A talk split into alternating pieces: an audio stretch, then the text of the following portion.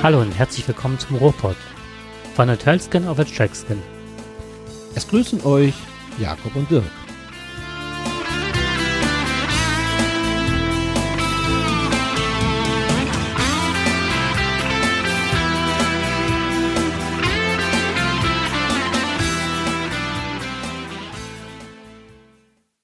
Hallo Jakob. Ja, hi? Dirk. Oh ja, ich bin müde und habe auch letz in letzter Zeit ganz viel erlebt. Und du, wie geht's dir? Ich habe eine äh, verrückte Zeit gerade hinter mir. Ich, ich weiß gar nicht, wie ich das sagen soll. Also es äh, passieren komische Dinge. Äh, kannst du dir das so vorstellen? Äh, Du hast, du, du, du besorgst dir Technik und plötzlich geht die Technik nicht mehr. Einfach so, verabschiedet sich. Dann fährst du ein Auto und dieses Auto verabschiedet sich auch plötzlich. Du holst dir irgendwie eine neue Technik die verabschiedet sich auch. Und das alles in kürzester Zeit. Alles Sachen, die nicht kaputt gehen dürften, passieren auf einmal. Und dann sagt dir einer, vielleicht hast du irgendwie so ein bisschen negative Energie, die möglicherweise gerade all deine Geräte äh, irgendwie ins Wanken bringt. Und denkst du, hör mal, du Idiot. Entschuldigung, wenn ich das jetzt hier im Podcast sage. Also, wenn ich solche Fähigkeiten habe, dann würde ich versuchen, sechs richtige im Lotto zu kriegen. Aber nur weil die ganze Industrie nicht in der Lage ist, mal vernünftige Produkte herzustellen, krieg ich die Schuld dafür, dass diese ganzen Dinge kaputt gehen. Also, hab kann mich wirklich so geärgert in letzter Zeit. Erzähl ich gleich mal eine Geschichte. Ja, mach das, weil ich kann da mithalten. Ja, ehrlich? Ja, ich also, kann da wirklich gut mithalten jetzt. also so Kleinigkeiten, ne? Da ist dieses Spiel Dortmund gegen Bayern. Und du wartest den ganzen Tag darauf. Ach, du bist ja schon ganz heiß die ganze Woche darauf, ne? Und denkst immer nur an das Spiel, das Spiel der Spiele. Der, deutsche Klassiko. Ja, und dann gehst du zu deinem Fernsehapparat, der gekoppelt ist an eine ah, Satellitenschüssel. ne Böses. Du drückst auf den Satellitenreceiver, auf den Knopf der Fernbedienung und dann sagt er, kein Antennensignal. Ich, gut, wie geht, kennen die Geschichte? Es war nicht das Schlimmste, was passieren konnte. Die überholende Kausalität des Faktischen ist ja da nun eingetreten. Wahrscheinlich hat der Receiver gedacht, negative Energie, Borussia Dortmund wird es nicht schaffen und guck es besser nicht. Naja, gut, es kam hinterher auch anders, aber du fragst dich natürlich, was ist hier passiert? Vor dem Spiel, eine Sekunde vorher und nix. Und dann siehst du auf einmal so ein HB-Männchen so quer durch den ganzen Raum laufen, der alle Kabel überprüft, der sofort den ganzen Fernseher auseinanderbaut, der sogar aufs Dach steigt in seinem hohen Alter, oben auf 12 Meter oder 15 Meter Höhe, äh, die Satellitenschüssel und dann hört er schon im, Hin- immer in der Tasche immer bzzt, bzzt, 1-0 Bayern. Bzzt, 2-0 Bayern. Boah, ich denke, ey, ich weiß ja was, ich stürze mich gleich vom Dach hier. Dann brauchst du gar nicht mehr Fernseh gucken. Das ist so ganz einfach. Naja, kletterst du wieder runter und guckst wieder und nix, du findest nix. Du hast alles. Und das Schöne ist, das Ding, diese Satellitenschüssel, ist gerade erst mal vor ein paar Monaten oder zwei Monaten oder sowas, ist dir draufgepackt worden. Also nagelneu. Und geht nicht. Naja, Ende vom Lied war es, das LMB hat es äh, nicht gepackt, hat irgendwie einen kurzen gekriegt. Keine Ahnung warum. Blitz ist nicht eingeschlagen. Vogel ist auch nicht dagegen geflogen. Hat sich einfach überlegt, nee, der soll das Bayern-Spiel nicht sehen. Also, weg damit. Naja, gut, irgendwann hast du es ja überstanden, hast du gedacht, gut, dass du es nicht gesehen hast. Hab eine Woche gebraucht, um das Ganze irgendwie zu ergründen, woran es liegt. Ich habe alles Mögliche gemacht. Ich habe den Receiver getauscht, ich habe die Antennendose ausgetauscht, ich habe das Kabel getauscht, alles nicht. Und dann habe ich natürlich angerufen, äh, guckt mal das LMB nach und es war es auch. Das war eben kaputt. Gut, kann passieren. So, dann eine Woche später, ich setze mich in unser schönes Wohnmobil mit meiner lieben Frau. Wir haben Stühle gekauft. Wir haben Stühle gekauft in der Niederlande. Und zwar über ein ja, Art eBay, Designer-eBay, ähm, die, wo du also wirklich gute Designerteile einstellen kannst. Und wenn du Glück hast, machst du ein Schnäppchen. So, Schnäppchen haben wir gemacht, bezahlt, wir holen es ab. Haben das alles arrangiert. Oben bei Dodrecht fahren wir hin, wollen wir jedenfalls hinfahren. Wir fahren, haben gedacht, komm, machen wir eine Übernachtung dann da, ist ja ganz schön, in der Nähe von Rotterdam gibt es ein paar schöne, ein paar schöne Plätze. Übernachtest du 16 Kilometer vor Dodrecht. Ich drücke das Gaspedal durch oder ich fahre und auf einmal höre ich nur noch das. Keine Kompression mehr. Erster Gedanke, mhm. der Marder hat wieder zugeschlagen. Ne, mhm. Bei uns, das hat er ja schon mal gemacht. Aber warum dann erst nach 140 Kilometer? Mhm. Aber kann ja sein.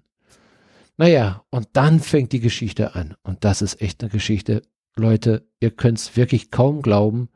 Äh, das ist ein Meteorium gewesen. Ich war wirklich kurz davor, nochmal wieder aufs Dach zu steigen und runterzuspringen. Also sowas von, von, von, von. Mit LNB. ja, das, das ist wirklich, also man glaubt es kaum. Aber gut, ich erzähle es einfach ja, deswegen erzähl. mal in aller mhm. Ausführlichkeit und ich hoffe, ich langweile euch, langweile euch nicht. Aber ich denke, alle, die gerne ein Auto fahren oder ein Wohnmobil haben, die wird das vielleicht interessieren. Denn da sind einige Informationen drin, die man wissen sollte.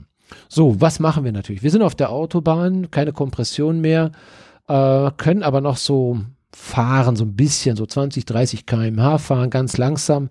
Wir haben schon geahnt, das ist nichts Gutes. Äh, Glück im Unglück, ungefähr 100 Meter vor der Ausfahrt. Runtergefahren äh, auf einem Parkplatz, war auch gleich in der Nähe. Alles d'accord, wunderbar. Wir rufen den ADAC an, auch alles wunderbar. Wir sagen, Leute, wir müssen abgeschleppt werden, da geht gar nichts mehr. Oder schickt mal einen Fachmann raus. Okay, die schicken also keinen Fachmann raus, rufen dann ihren Partner AWNB in Holland an. Das ist also den ihr Partner. Und ähm, der kommt erstmal nicht.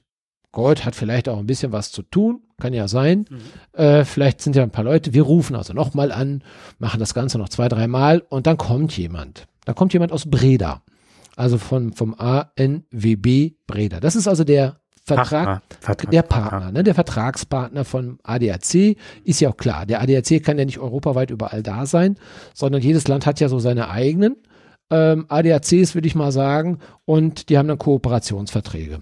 Alles d'accord, wunderbar. Wir sind ja froh, dass wir beim ADAC sind. Der schaut sich das an, er hat keinen richtigen Plan, sagt, da fahren Sie mal, ich fahre mal und so weiter. Hat also nichts richtig, er sagt nur, wahrscheinlich ist ein Zylinder kaputt. So wie Sie es beschreiben, Zylinder kaputt, müssen Sie abgeschleppt werden. Ja, ich sage, ist doch gut, machen wir. Gleich bitte in die Fortwerkstatt, vielleicht haben wir noch Glück, die haben heute sogar noch bis 17 Uhr auf.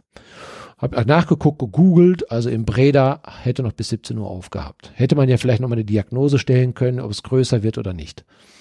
Naja, und dann warten wir auf den Abschleppwagen. Der kommt natürlich auch nicht. Wir warten und warten, rufen nochmal an.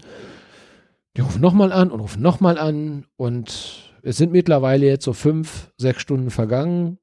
Und es, äh, wir stehen da immer noch und dann kommt endlich äh, nach ziemlich verzweifelten Anrufen kommt dann endlich also der Abschleppwagen. Aber wir sind immer noch ganz entspannt, weil ist klar, das kann viel passieren und wir sind ja nicht die Einzigen auf dieser Welt. Mhm. Bleiben wir noch entspannt. Hauptsache, wir werden ja abgeschleppt, das Auto wird irgendwann wieder hergestellt werden. Äh, wir haben uns mittlerweile verabschiedet, irgendwie mit dem Auto irgendwas zu machen. Aber wir sind doch gut versorgt. Der ADAC wird schon helfen. Das ist ja kein Problem. Ja, das dachten wir. Wir werden dann also auch abgeschleppt, aber nicht zur Ford-Werkstatt, die eigentlich fast näher ist, sondern zum AW, ANWB von der Firma Wegenwacht. Also das muss wohl eine Kooperation sein, Wegenwacht AWNB. ANWB, muss ich mal sagen. Ich, ich bringe das mal durcheinander. Die haben uns also abgeschleppt, also Regen, Wegenwacht hat uns abgeschleppt und direkt zu dem Zentrum von ANWB. Ist nicht so weit von, von Ford entfernt, warum sie uns nicht dahin geschleppt haben. Die haben, sagten, sie hätten eine eigene Werkstatt und sie wollten das Fahrzeug dann nochmal kontrollilieren. Dachten wir, ist ja vernünftig. Wenn sie eine eigene Werkstatt haben, vielleicht können sie es ja regeln. Und wir sollten uns da hinsetzen. Mhm. Ich habe gesehen, wir haben, also wir, wir haben da wieder eine Stunde gewartet. Und ich sag, ist denn jetzt eine Diagnose da? Und dann bekamen wir heraus, die Verstehung war sehr schwierig. Ähm, ich kann leider nur mal kein Niederländisch und die konnten jetzt auch kein Deutsch und wir haben uns versucht auf Englisch zu unterhalten und ich habe immer gedacht, was sagt er denn da? Ähm, da redet so schnell Englisch, so wie mit Dialekt. Ne? Also ich habe so gut wie nichts verstanden. Und äh, ich habe ihm das immer wieder gesagt, ob er ein bisschen langsamer sprechen kann. Aber, aber wir haben uns nicht gut verstanden jedenfalls. Dann habe ich irgendwann Google-Übersetzer mal eingesetzt und er gesagt, komm, jetzt machen wir es mal so, vielleicht ist das besser, bevor wir uns hier missverstehen. Also stellte sich heraus, die haben den Wagen überhaupt nicht in der Werkstatt überprüft, die haben ihn da stehen lassen, haben dann einen Antrag auf Mietwagen gestellt, was ich ja dann auch wieder gut fand, weil ich dachte, naja gut, wir kriegen einen Mietwagen. Ich habe dann gefragt, haben Sie Mietwagen? Ja, wir haben Mietwagen. Ja, schön. Aber wie lange dauert das ja? Wir warten auf die Freigabe vom ADAC. Und ähm, Ich habe dann beim ADAC angerufen. Also das Schöne ist immer, ich musste immer das klären beim ADAC. Mhm. Das haben die nicht untereinander gemacht. Ich Mhm. musste dann immer wieder neu. Ich kriegte immer wieder einen neuen Sachbearbeiter, musste dann immer wieder die Geschichte neu erzählen. Ich weiß nicht, wie häufig ich die Geschichte an dem Tag erzählt habe, aber es waren wechselnde Schichten und keiner hat Notizen gemacht da richtig drin, um mal zu klären, wie ist denn der Verlauf in der Akte, in der, ele in der elektronischen Akte letztendlich. Musste es also immer wieder neu erklären. Naja, und irgendwann habe ich dann doch so langsam die Geduld verloren. Es wurde jetzt also schon langsam Abend. Und ähm, die Frage nach dem Mietwagen konnte nicht geklärt werden, weil angeblich der ADAC keine Bestätigung schickt. Ja, das stimmt aber nicht. Der ADAC hat eine Bestätigung geschickt, hat die aber an die Zentrale von ANWB geschickt und nicht nach Breda. Das ist aber auch so üblich. Da hat aber kein Mitarbeiter gesessen und hat die abgearbeitet und hat die dann nicht dorthin geschickt. Wäre aber auch nutzlos gewesen, weil es gibt überhaupt gar keine Mietwagen. Was sich hinterher herausstellte. Das wusste Okay. sowohl der ADAC als Mhm. auch ANWB. Die haben ganze Zeit einfach nur hin und her korrespondiert, wenn sie es gemacht haben. Irgendwann habe ich das Telefon genommen, habe dann den ADAC-Sachbearbeiter genommen. Ich sage, Sie halten sich jetzt mal unter, also Sie Mhm. unterhalten sich jetzt mal direkt mit dem ANWB-Mitarbeiter. Vielleicht funktioniert das ja. Mhm. Sie können ja Niederländisch oder vielleicht sogar Englisch. Mhm. Dann haben die miteinander gequakt und gequakt und gequakt. Ja, ja, ja, ja, ja, ja. Und ich denke, ach, jetzt läuft alles. Und ich sage, Herr Müller vom ADAC, haben Sie alles geklärt? Ja, wir haben alles geklärt. Wunderbar. Ich sage, wann kommt der Mietwagen? Nee, Sie kriegen keinen Mietwagen. Ich sage, wie kein Mietwagen? Ja, nicht von uns. Wir haben ja keine Mietwagen. Es gibt ja auch gar keine Mietwagen. Ich sage, Sie erzählen mir doch ganz Zeit hier, ich kriege Mietwagen.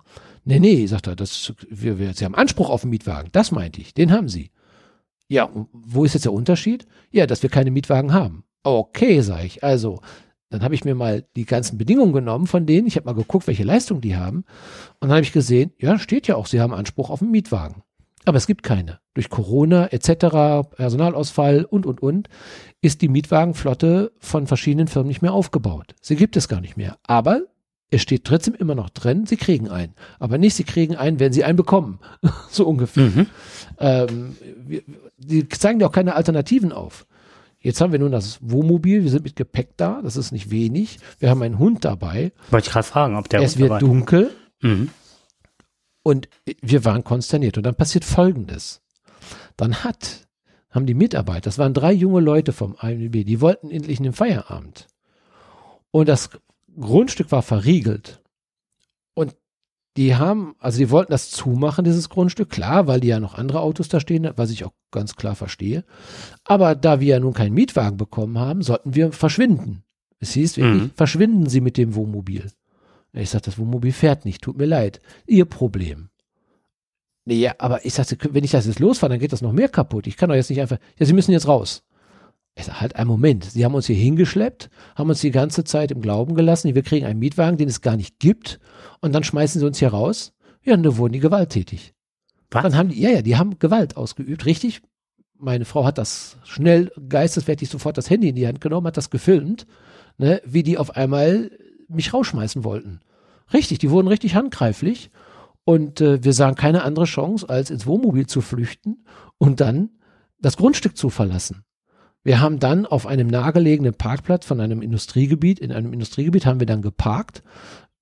Wir hatten dann noch einen Schlüssel, hatten die ja noch da drin, den haben wir ja gar nicht mitbekommen. Ne? Also der, die hatten noch einen Schlüssel von uns. Und wir wurden radikal rausgeschmissen. Und ähm, also das hat, äh, wir, wir haben uns richtig, wir dachten, wir wären in einem falschen Film. So, und jetzt, ich den ADAC wieder angerufen, hab denen das gesagt, ja, das tut uns leid. Ja, was machen wir jetzt? Ja, nix. Ja, ich sag, ich kann jetzt hier, äh, wir dürfen hier nicht parken, das Auto fährt nicht. Ähm, wir haben, wir können also nichts machen. Wir stehen hier mitten in der, auf einem, einem, einem Industrieparkplatz. Ja, da können wir Ihnen leider auch nicht weiterhelfen. Das ist Ihr Problem. Ne? Jo. Und dann äh, hat, und das ist das Interessante, dann kam eigentlich meine Tochter auf die Idee, könnt ihr nicht einen Mietwagen nehmen, äh, nicht ein, ein Taxi nehmen? Ja, das wird aber teuer werden. Ja, ähm, wir haben gerade mal beim ADAC angerufen. Die haben uns gesagt, ihr könnt auch ein Taxi nehmen. Das haben die mir am ganzen Zeit am Telefon nicht gesagt. Wir hätten längst ein Taxi ordern können, hätten nach Hause fahren können. Mhm. Und bis 500 Euro zahlen die das Taxi. Bis 500 Euro. Das haben die uns aber ganze Zeit verschwiegen, um Ja, Kosten klar. zu sparen. Mhm. Und ähm, nach dem Motto, du hast ja da ein Wohnmobil, dann bleibst du einfach da stehen. Aber wir hatten, Wir mussten fahren. Wir mussten eigentlich am nächsten Tag wieder nach Hause. Das war ganz klar, weil wir hatten ganz wichtige Termine am Montag. Wir konnten da nicht bleiben. Also mussten wir uns entscheiden, irgendwie zu fahren. Vielleicht hätten wir noch eine Nacht übernachten können. Wir hätten aber auch keinen Leihwagen, nichts bekommen. Also haben wir uns entschieden, okay, nehmen wir das Taxi jetzt. So, und das Taxi hat uns dann hinterher 450 Euro gekostet. Hm, Schwein gehabt. Schwein gehabt.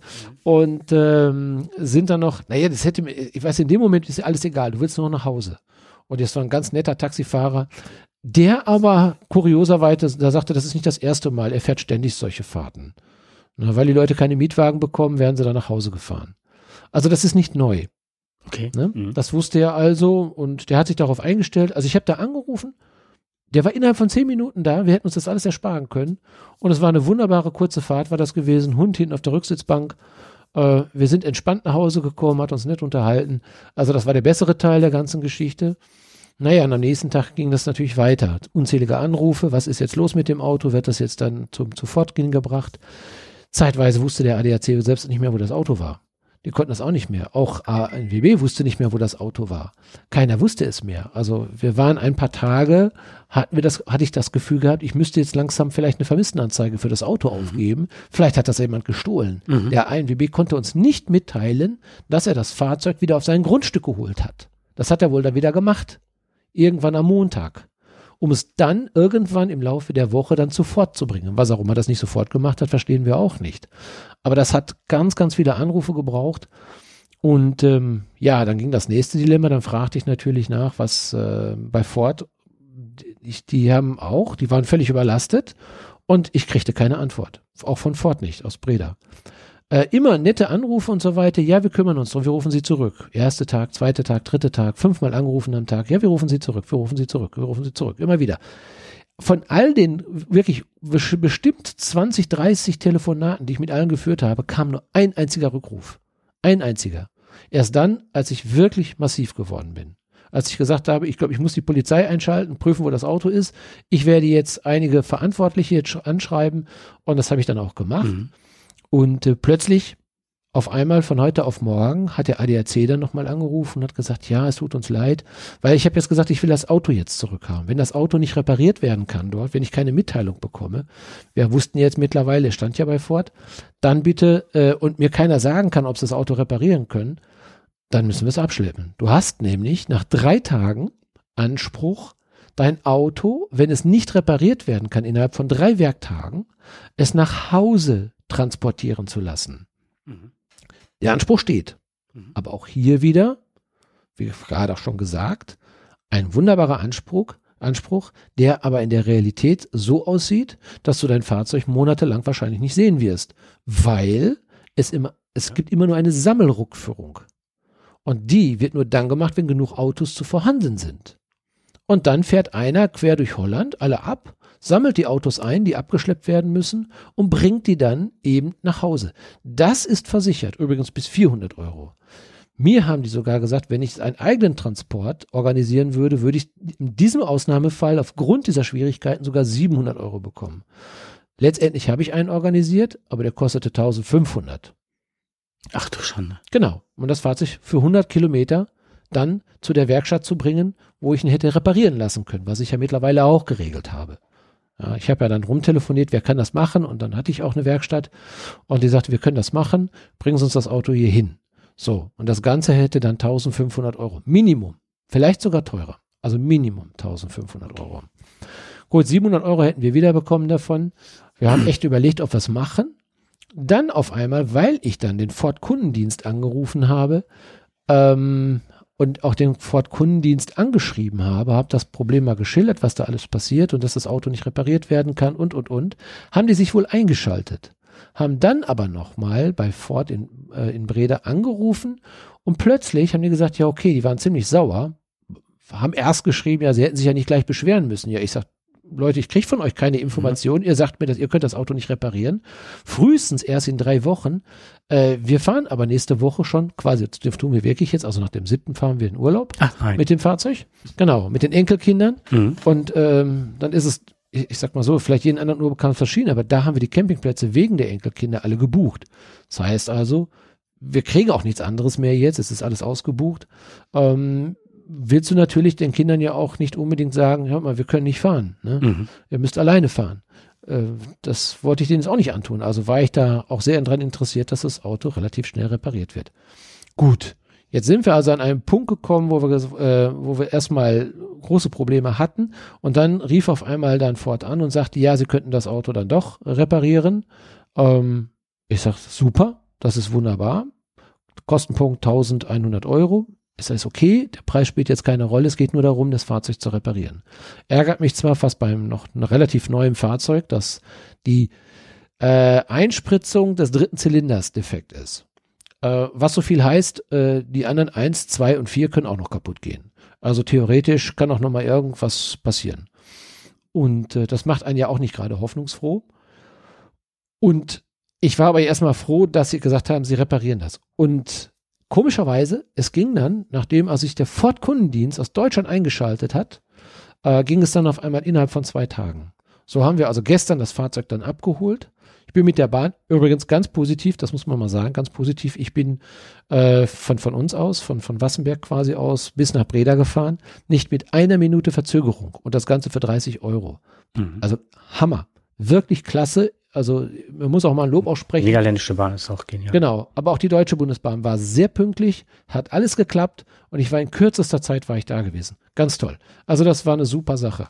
Aber, und das, warum ich das nochmal erzähle, ich habe mich natürlich immer wieder schlau gemacht, welchen Anspruch hast du denn dann? Mhm.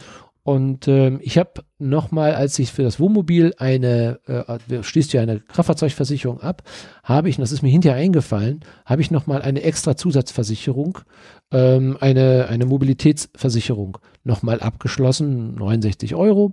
Äh, das ist ein Makler, der sich auf Wohnmobile spezialisiert hat.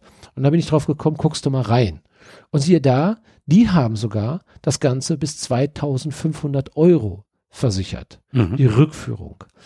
Sie bieten dir auch erstmal die Sammelrückführung an. Aber wenn du gute Gründe dafür hast, dass das nicht geht, kannst du in der Zeit, also machen so eine Art Pick-up-Verfahren, da wird ein Großtransporter bestellt und da wird bis 2500 Euro dein Fahrzeug zurückgeschleppt. Also Empfehlung, wenn sich nicht nur auf den ADAC zu verlassen, da zahlt man auch gut drauf, ne, denn das ist immer teurer.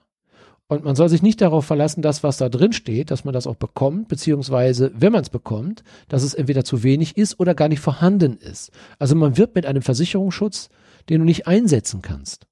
Und dass die Fahrzeuge nicht sofort abgeschleppt werden, sondern dass du lange, also viel, also viel Geduld haben musst, um das Fahrzeug dahin zu bringen, wo du es haben möchtest. Hm. Ja? Und dann hat mal jemanden, der sich nicht so auskennt wie du, der auch nicht immer alles, das ist ja auch dein früherer beruflicher Alltag gewesen, da alles Mögliche in Bewegung zu setzen, der sich so gut auskennt, auch mit Paragraphen und so weiter, dann stehst aber arm da.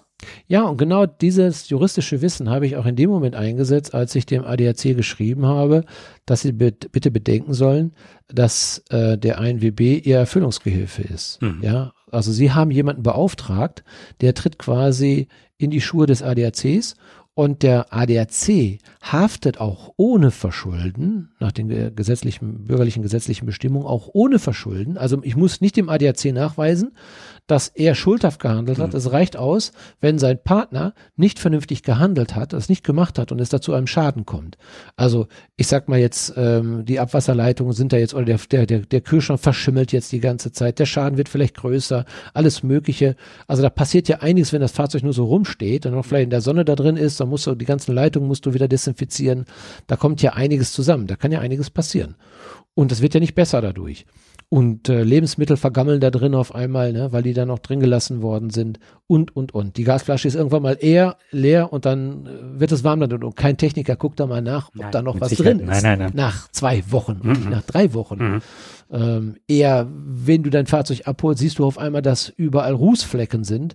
Ja, die sind da eingestiegen und haben an der ganzen Seite diese schmierigen Ölfinger und so weiter, haben sie natürlich dann überall hinterlassen und nicht sauber gemacht.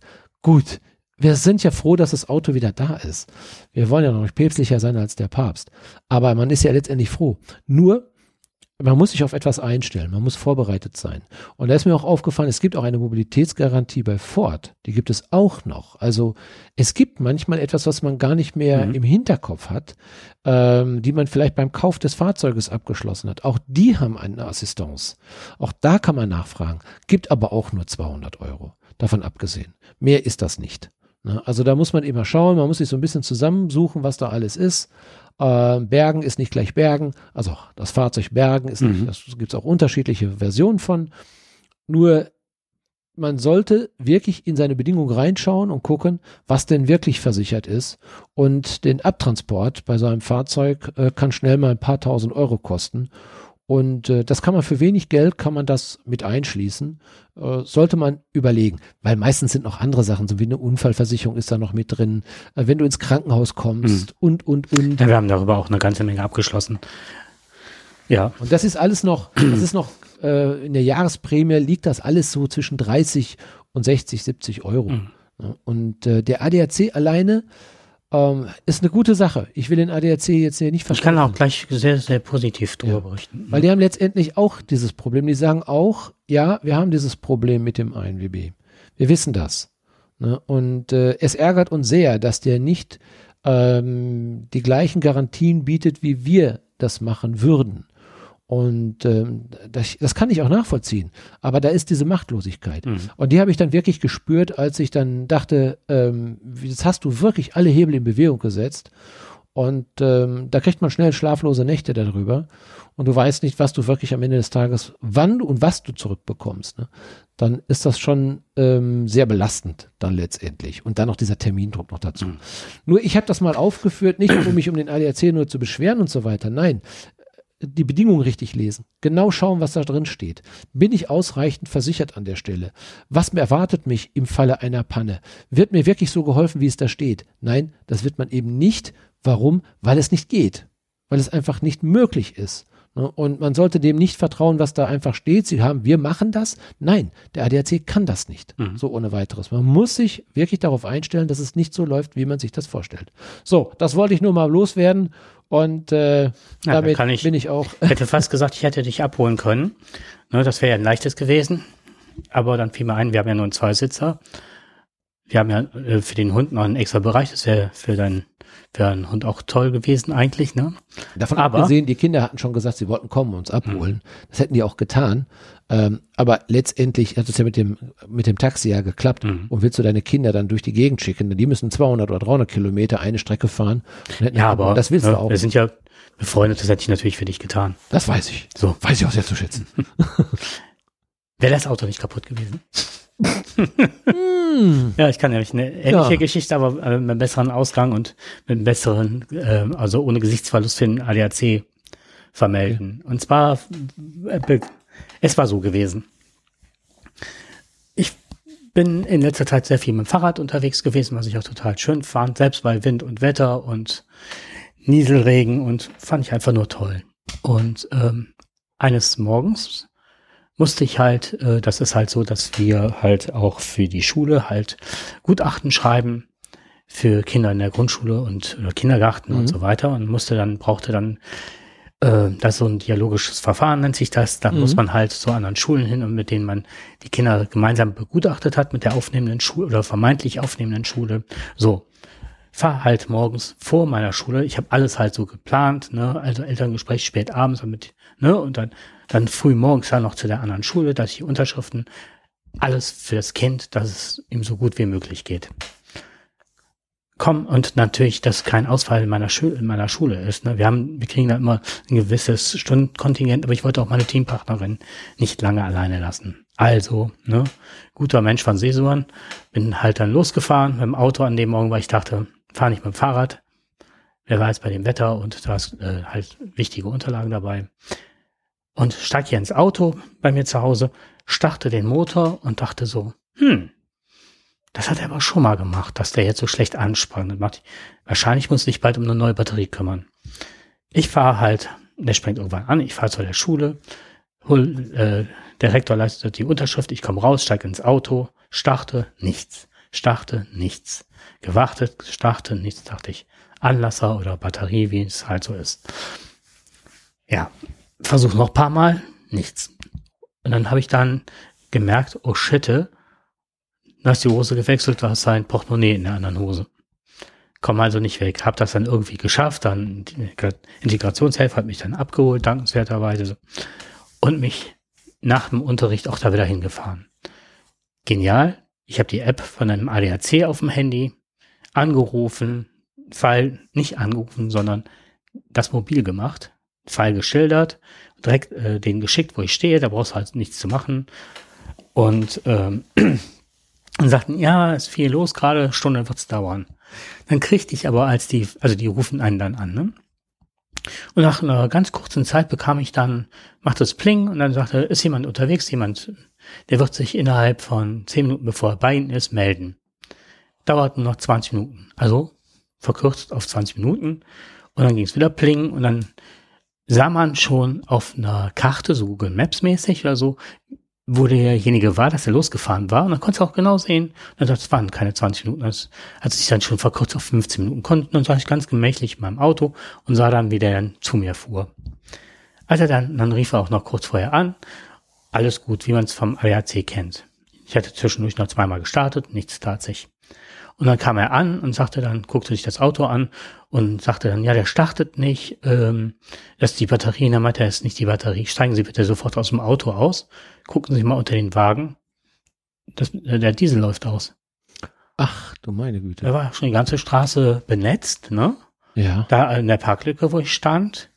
Und dann sagte er, jetzt rufe ich ein Abschleppunternehmen, da kommt jetzt ein LKW und wird sie jetzt abschleppen, weil bewegen Sie den Wagen nicht, bleiben Sie draußen stehen, halten sich nicht ganz in der Nähe des Autos auf, bei Diesel dürfte nicht so viel passieren, aber gucken Sie, dass jetzt hier keiner mit einer glühenden Zigarette vorbeigeht.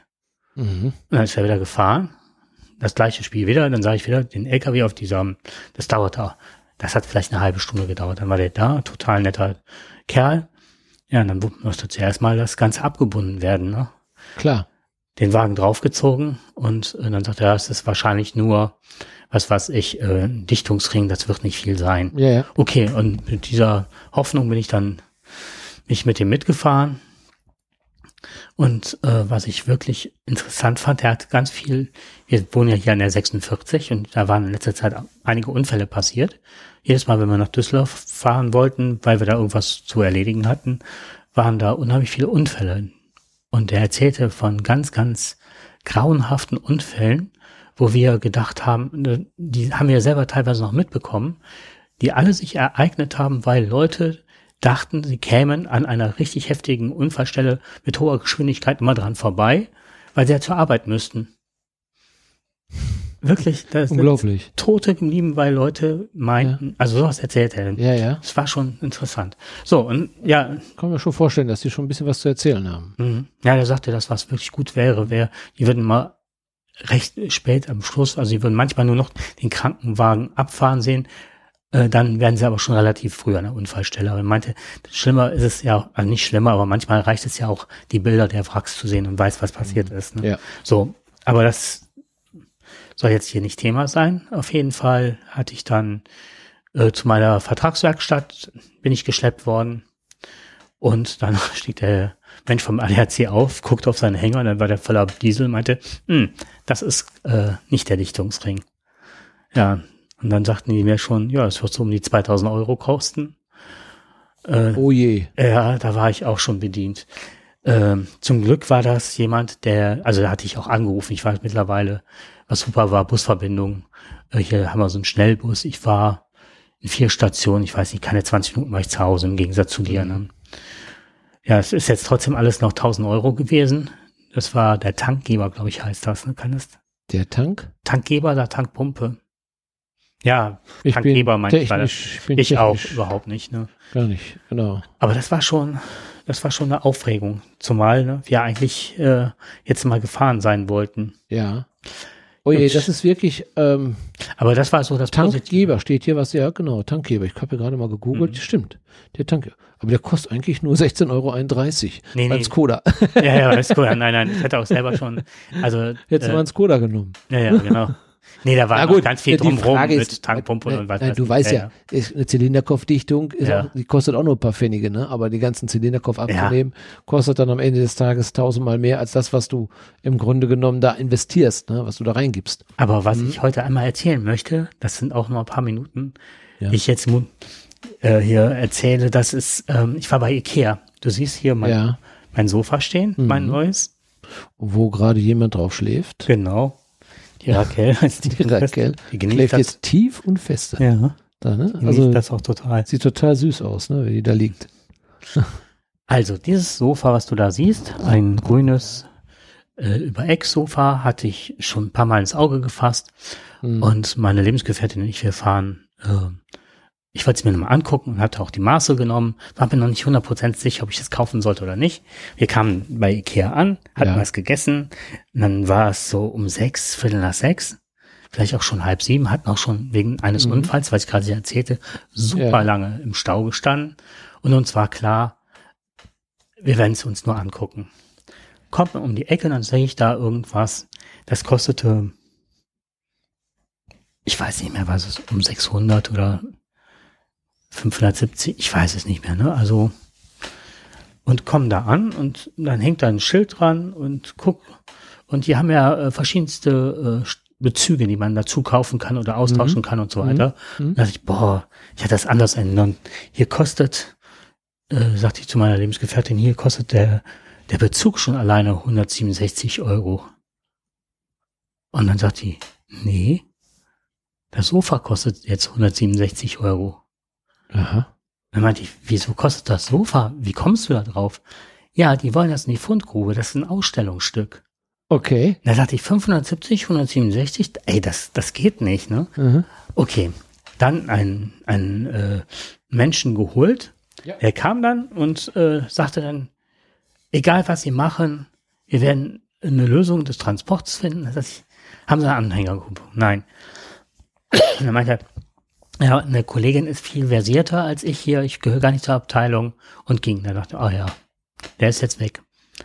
Und nee, innerhalb kürzester Zeit kam dann eine Verkäuferin und fing dann an und meinte, ja, äh, das können Sie äh, mitnehmen. Er sagte, das geht nicht. Also wir haben keine Anhängerkupplung, es passt auch nicht ins Auto rein, was Sie dann machen könnten. Äh, dann würden wir es bis morgen hier stehen lassen und anzahlen oder komplett bezahlen, ne, damit das nicht weg ist. Meinte, das wäre das Einzige, was bei Ikea nicht ginge. Wenn es ein Pfundgrubenstück ist, muss es bezahlt und mitgenommen werden.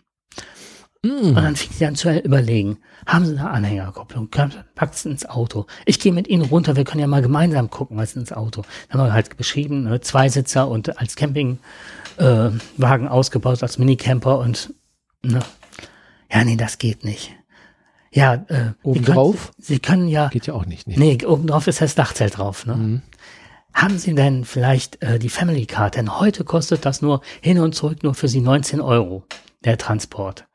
Und dann, ah, haben wir, ich habe hin und her, aber klar, du weißt von Carsten bis hier, ne? Und dann ist äh, Feierabendverkehr, schaffst du so oder so nicht. Auch noch, du musst ja auch den Wagen wieder zurückbringen, also illusorisch. Mhm. Und die Frau, die liest, ja, dann meinte ich, dann machen wir es so, dann komme ich morgen in aller Frühe, ne? Ich glaube, es war freitags und dann samstags, ne? Dann meinte, das ist 100 Prozent, der Laden ist offen und das ist weg. 100 Prozent. Ah, und dachte und dachte und ging wieder weg, ging auf und ab. dann meinte sie, holen Sie zwei äh, von diesen großen, ähm, diesen, äh, diesen Einkaufswagen, so diese flachen, die man so eigentlich kennt, wenn man Bierkästen transportiert, so ähnlich, ne? Holen Sie da zwei und ich habe eine Idee bis dahin, wenn Sie damit ankommen. Ja, okay, wir sind losgestiefelt, haben dann irgendwo sonst wo diese außerhalb von Ikea diese zwei Wagen organisiert, kamen dann an, sind dann im Aufzug hoch und dann sagte, ich habe die Idee. Sie fahren jetzt runter, wenn Sie etwas investieren, und zwar kostet das 100 Euro Pi mal Daumen, dann gehen Sie bitte hin, nach unten bezahlen Sie das und lassen sich das für 100 Euro liefern. Günstiger kriegen Sie es nicht. Mhm. Äh, das ist eine Bombenidee. Ja, äh, machen Sie es so. Dann wollte die noch nicht mal, obwohl es eine ältere Frau ist, dass ich damit anpacke. Sie wollte es alleine da drauf hieven. Wäre ja schließlich ihr Job. da haben wir uns tierisch bedanken. Ne? Und ja, wir haben es halt mit angehoben und so weiter. So, und jetzt ging's los. Jetzt fahr mal in der ersten Etage bei Ikea mit so einem Sofa was du ja nicht so auseinanderbauen kannst, ne, weil es ist ja Und schon zusammengebaut. Die haben ja Wege, die sind ja so verwinkelt. Ja. Du wirst ja 50 Mal in einer Schleife, wirst du ja durch alle Abteilungen dreimal rumgeführt. Sie hatte uns auch schon den, den geheimen Geheimweg, den eigentlich nur die Mitarbeiter Genau. gehen, ne? Ja, ja, ja. Diese super Abkürzung hat sie uns schon alle genannt. Stehen. die habe ich aber auch nicht gefunden. nee, aber die hat das gut erklärt. Und uns auch noch ein Stück gebracht, das war auch noch der Hammer. Stehen an dem Aufzug, der Aufzug geht rein, wir wollen ihn reinschieben. Das Geht nicht. geht nicht, zu breit. In dem Moment kommt aber irgendwann dieser ehemalige Verkäufer, der uns vorher schon diese Frau organisiert hatte, rum und sagte, lassen Sie mal, was da rausgegangen ist, geht auch wieder rein. Mhm. So, dann hat er gewurschtelt. Ich kann ja nicht sagen, wie lange. Bis der das wirklich ohne Schaden und irgendwas, also wirklich Mhm. aus feinst so Tetris-mäßig, das alles so umgebaut hatte und angehoben, bis das Teil reinging. Konnte ich nicht einfach die Treppe runtertragen? Mit drei Mann? Das, äh, das ist schon ziemlich sperrig, das Ganze. Okay. Zumal äh, dieses Fußteil kann man abmachen, aber es war ja alles aufeinander gestapelt. Also es war Okay. schon Ja, ja. so. Und es, ja. Dann mit dem Teil unten durch Ikea gab es keine guten Abkürzungen mehr. Wirklich überall. Entschuldigung, Sie können es mal bitte zur Seite. Hallo. Nee, tut uns leid. Durch ganz Ikea mit dem Teil durch. ja klasse. Kommen an der Kasse an und jetzt passiert's.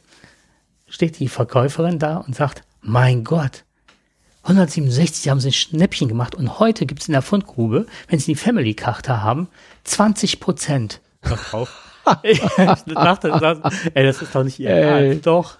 Ja, ich alles abgesucht und hatte Hier ist was du runtergefallen. gerade Geld durch die Gegend. Ja, ich habe ja irgendwo mein, mein Groschen für meinen Einkaufswagen. Habe ich jetzt hier gerade verloren. Gleich, ja. Ja. ja. dann passiert folgendes. Ähm, ich suche die Karte und dann fiel mir ein, Mist, die hatte ich beim letzten Mal rausgelegt. So war die so ein Knick hatte und ich wusste, die war schon Asbach alt und habe auch gar nicht mehr gedacht, dass sie überhaupt noch eine Bewandtnis hat. Mhm. Okay. Dann sagte die Frau, das kann doch nicht sein, dass Sie zu Hause haben. Gucken Sie mal in Ruhe nach. Vielleicht haben Sie eine E-Mail. Wenn man schon mal eine Werbe-E-Mail und Sie sind mit Kundennummer registriert, steht die Kundennummer oben drin, dann kann ich das abbuchen. Mach sich keine Sorgen. Und dann guckte ich schon nach hinten, ne, eine Riesenschlange von Leuten. Und die sagte, der Mann, wenn Sie einen Moment warten, er kriegt 20 Prozent, wenn er bloß die Nummer findet. Und die ganzen Leute hinter der Frau, also hinter der Kasse, dann machen Sie in Ruhe, 20 Prozent beim Sofa lohnt sich, ne? Total nett, ne? Dummerweise, es gab keine E-Mail, keine, wo diese Nummer drin stand.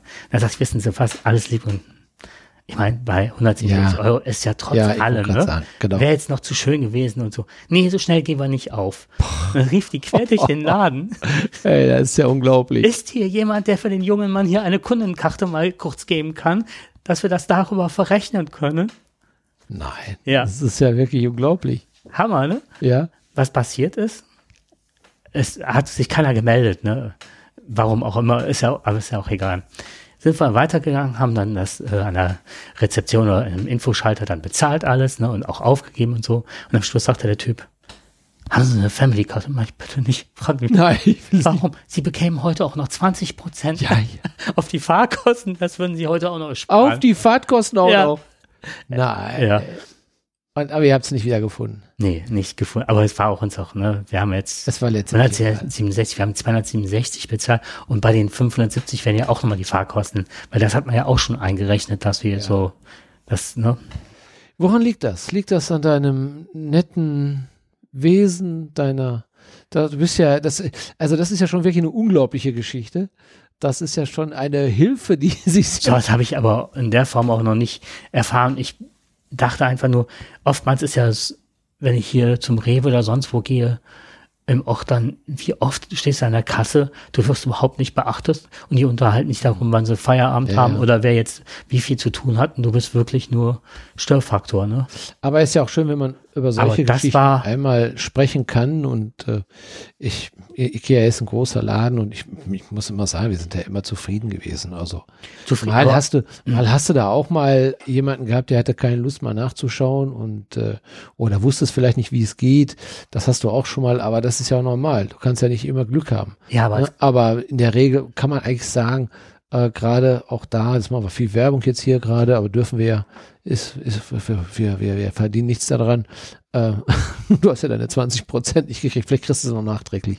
Aber äh, nein, also man muss schon sagen, also meistens sind die sehr freundlich. Mhm. Ja. Und das, was nicht so toll war, das war, die haben halt einen Vertragspartner und dann kamen die halt mit dem LKW hier an. Ich glaube, Renos darf man nicht sagen, ne? Nee, darf man nicht. Ich glaube, darf man nicht sagen. Das darf man nicht Was sagen. darf man nee. nicht sagen? Renus. Renus darf man nicht sagen? Nein, nein, ich glaube, das war der Vertragspartner. Ach so, der, ach so, dann darf, sollte man jetzt auch Sollte nicht man sagen. nicht sagen, nein. Nee, stell Ich dir mal vor, die kommen, die kommen von Renus, ey, und da hast du es nicht. Ja, das, Das ist blöd. Gut, dass du es nicht gesagt hast. ja, genau. Die kamen hier an und zwei Typen wirklich, äh, auch, würde ich sagen, Ende 30, Ey, hör mal, wolltest du nicht mal mit anpacken? Gestriegelt, sprachen gar nicht mit mir, gestriegelt. Der eine guckt nur ans Handy, äh, hat sich dann noch seine gegelten Haare noch ein bisschen zurechtgelehnt. Der hat gesagt, frag mal dein, dein Sofa hier raus. Ja, wirklich, also ich habe da wirklich mit gerechnet, fass mal mit an oder hier ist er. Ja, ja. Ne? Also wirklich, so sah es aus. Und dann, wo müssen wir hin? Manche hier vorne ist wirklich nur, kein, ist nur erste, also ebenerdig, nur so zwei, drei Stühlchen hoch, ne? Und dann geht's. Kein Thema. Stehen dann vor der Türe, geht nicht durch. dann sagte ich, man kann die Füße abschrauben, 100 pro. Ja. Und außerdem, ja, wir sind auch gar nicht dazu verpflichtet, das reinzutragen. Schöner Satz. Schöner Und dann Satz. Wir ich- sind nicht dazu verpflichtet. Wollen Sie das jetzt reintragen? Nö. Dann sagte ich, warum nicht? Wir sind da nicht zu verpflichtet. Ikea sagt das immer falsch, seinen Kunden immer falsch. Und wir müssen immer schleppen.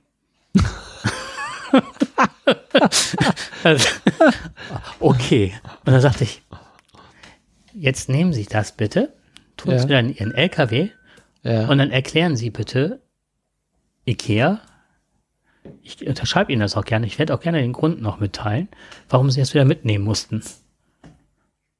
Äh, ja, vielleicht schaffen wir es doch. Okay. Es geht also doch eine Möglichkeit. Und weißt du, wie sie es geschafft haben? Ich habe gesagt, vielleicht kippen Sie das mal zur Seite, dann geht das mit den Füßen durch. Du jetzt, ich hätte, als du das gesagt hast, mein erster Gedanke war, warum kippen die das nicht einfach? Stellen es ein bisschen schräg und dann kriegst du es auch durch. Okay, waren sehr motivierte. Das war also das, du hast jetzt also das Pendant zu dem IKEA, zu der IKEA-Mitarbeiterin hast du jetzt bekommen. Das haben jetzt zwei, äh, wie, wie hieß diese Firma nochmal, die man nicht nennen darf? Nicht Renus drauf. Nicht trauen, das, genau. Äh, Die haben wir, die waren dann so toll drauf, die hatten so viel Lust zu arbeiten gehabt, äh, mit so viel, Sie waren so mit so viel Hingabe und diese Kunden. Da lag auch noch was auf ne? meinem Sofa in dem Ja. LKW drauf und der eine guckte den an und sagte, müssen wir rüberheben. Aber vielleicht, vielleicht ist Echt? das ist wie beim ADAC eigentlich, ne? Oder mit den Bedingungen. Du hast den Anspruch, Mhm. aber es funktioniert nicht. Ne? Das nützt dir alles. viele Leute gehen dann drauf ein und sagen dann, also ich hätte es wirklich heute, es hätte mir in der Seele wehgetan, Ja. aber ich hätte es zurückgehen lassen. Ja, wenn einer sich so, ja gut. Irgendwie hätte, gut, vielleicht hätte man gesagt, komm, lass, ich mache das selber hier, das kann ich auch alleine, dafür brauche ich euch nicht. Äh, irgendwie schon. Irgendeine- aber ja. trotzdem, Ich hätte es ist nachher manchmal rufen können Man sonst sieht, man sieht, es gibt Dienstleister, Mhm. das, äh, die Erfahrung macht ja jeder, ähm, die machen, oder es gibt Mitarbeiter, die machen einfach einen super Job, weil sie wirklich Lust darauf haben. Genau, und das wollte Weil ich damit eigentlich Spaß sagen. haben. Ja. ne, an ihrem Job. Hm. Das hat nicht mehr was mit der Firma zu tun, ob die wirklich das ausrichten. Du hast fast immer auch mal Stinkstiefel dabei, aber du hast eben auch Menschen, die machen ihren Job richtig gerne. Und da kannst du arbeiten, wo du willst. Ob du nun einen, ja, einen angenehmen Job machst oder eben einen vielleicht weniger angenehmen Job machst. Aber das, die Einstellung, solange ich es gerne mache und ich weiß, dass es eine gute Sache ist, auch für mich jetzt an der Stelle, dann finde ich, Hm. dann, dann, stinkt, dann hängt das auch mit der Einstellung zusammen und dann ist man auch an sich zufriedener, wenn man sieht, dass der Kunde an der Stelle auch zufrieden ist. Und jeder, diese, diese Menschen, die da jetzt gerade vielleicht versucht haben, das Sofa reinzubringen, ähm, die sind ja auch mal Kunde. Mhm. Man kann sich ja ganz leicht in so eine Situation versetzen. Aber schön. Fand- Fand ich auch total ähm, positiv. Ja, und dann habe ich jetzt, jetzt haben wir ganz viel gelacht und heute habe ich wirklich eine, auch eine sehr traurige Nachricht. Und zwar, Sekunde, ich muss hier kurz noch etwas äh, einfügen. Du willst dich technisch noch ein bisschen Mhm. mobilisieren hier. Naja, du hattest mir ja schon ein bisschen was erzählt, dass es hier um einen, ja, um einen sehr traurigen Fall geht. Einen Menschen, den du kennengelernt hast auch. Mhm. Aber jetzt erzähl du weiter. Ja, und zwar äh, höre ich seit geraumer Zeit ähm, äh, Mikrodilettanten, das ist ein Podcast Mhm. mit drei, ein, ein total toller Laber-Podcast. Und die Beschreibung ist wirklich, wirklich treffend und schön. Den muss ich kurz gucken, wo ich das habe. Die drei tabulosen Tanten, die, also die drei Jungs nennen sich Tanten, erörtern im allerbesten Podcast von der ganzen Welt längst vergangene Eindrücke und öffnen ihre infantilen Herzen, folgt ihnen auf einer fantastischen Reise durch ihr tristes Ich. Ein beispielloses Coming-of-Age-Format für eventorientierte Großverlierer. also das war, und ähm, ich habe mich immer auf die Folgen gefreut. Das war immer zurücklehnen, zuhören und sich in eine andere Welt entführen lassen.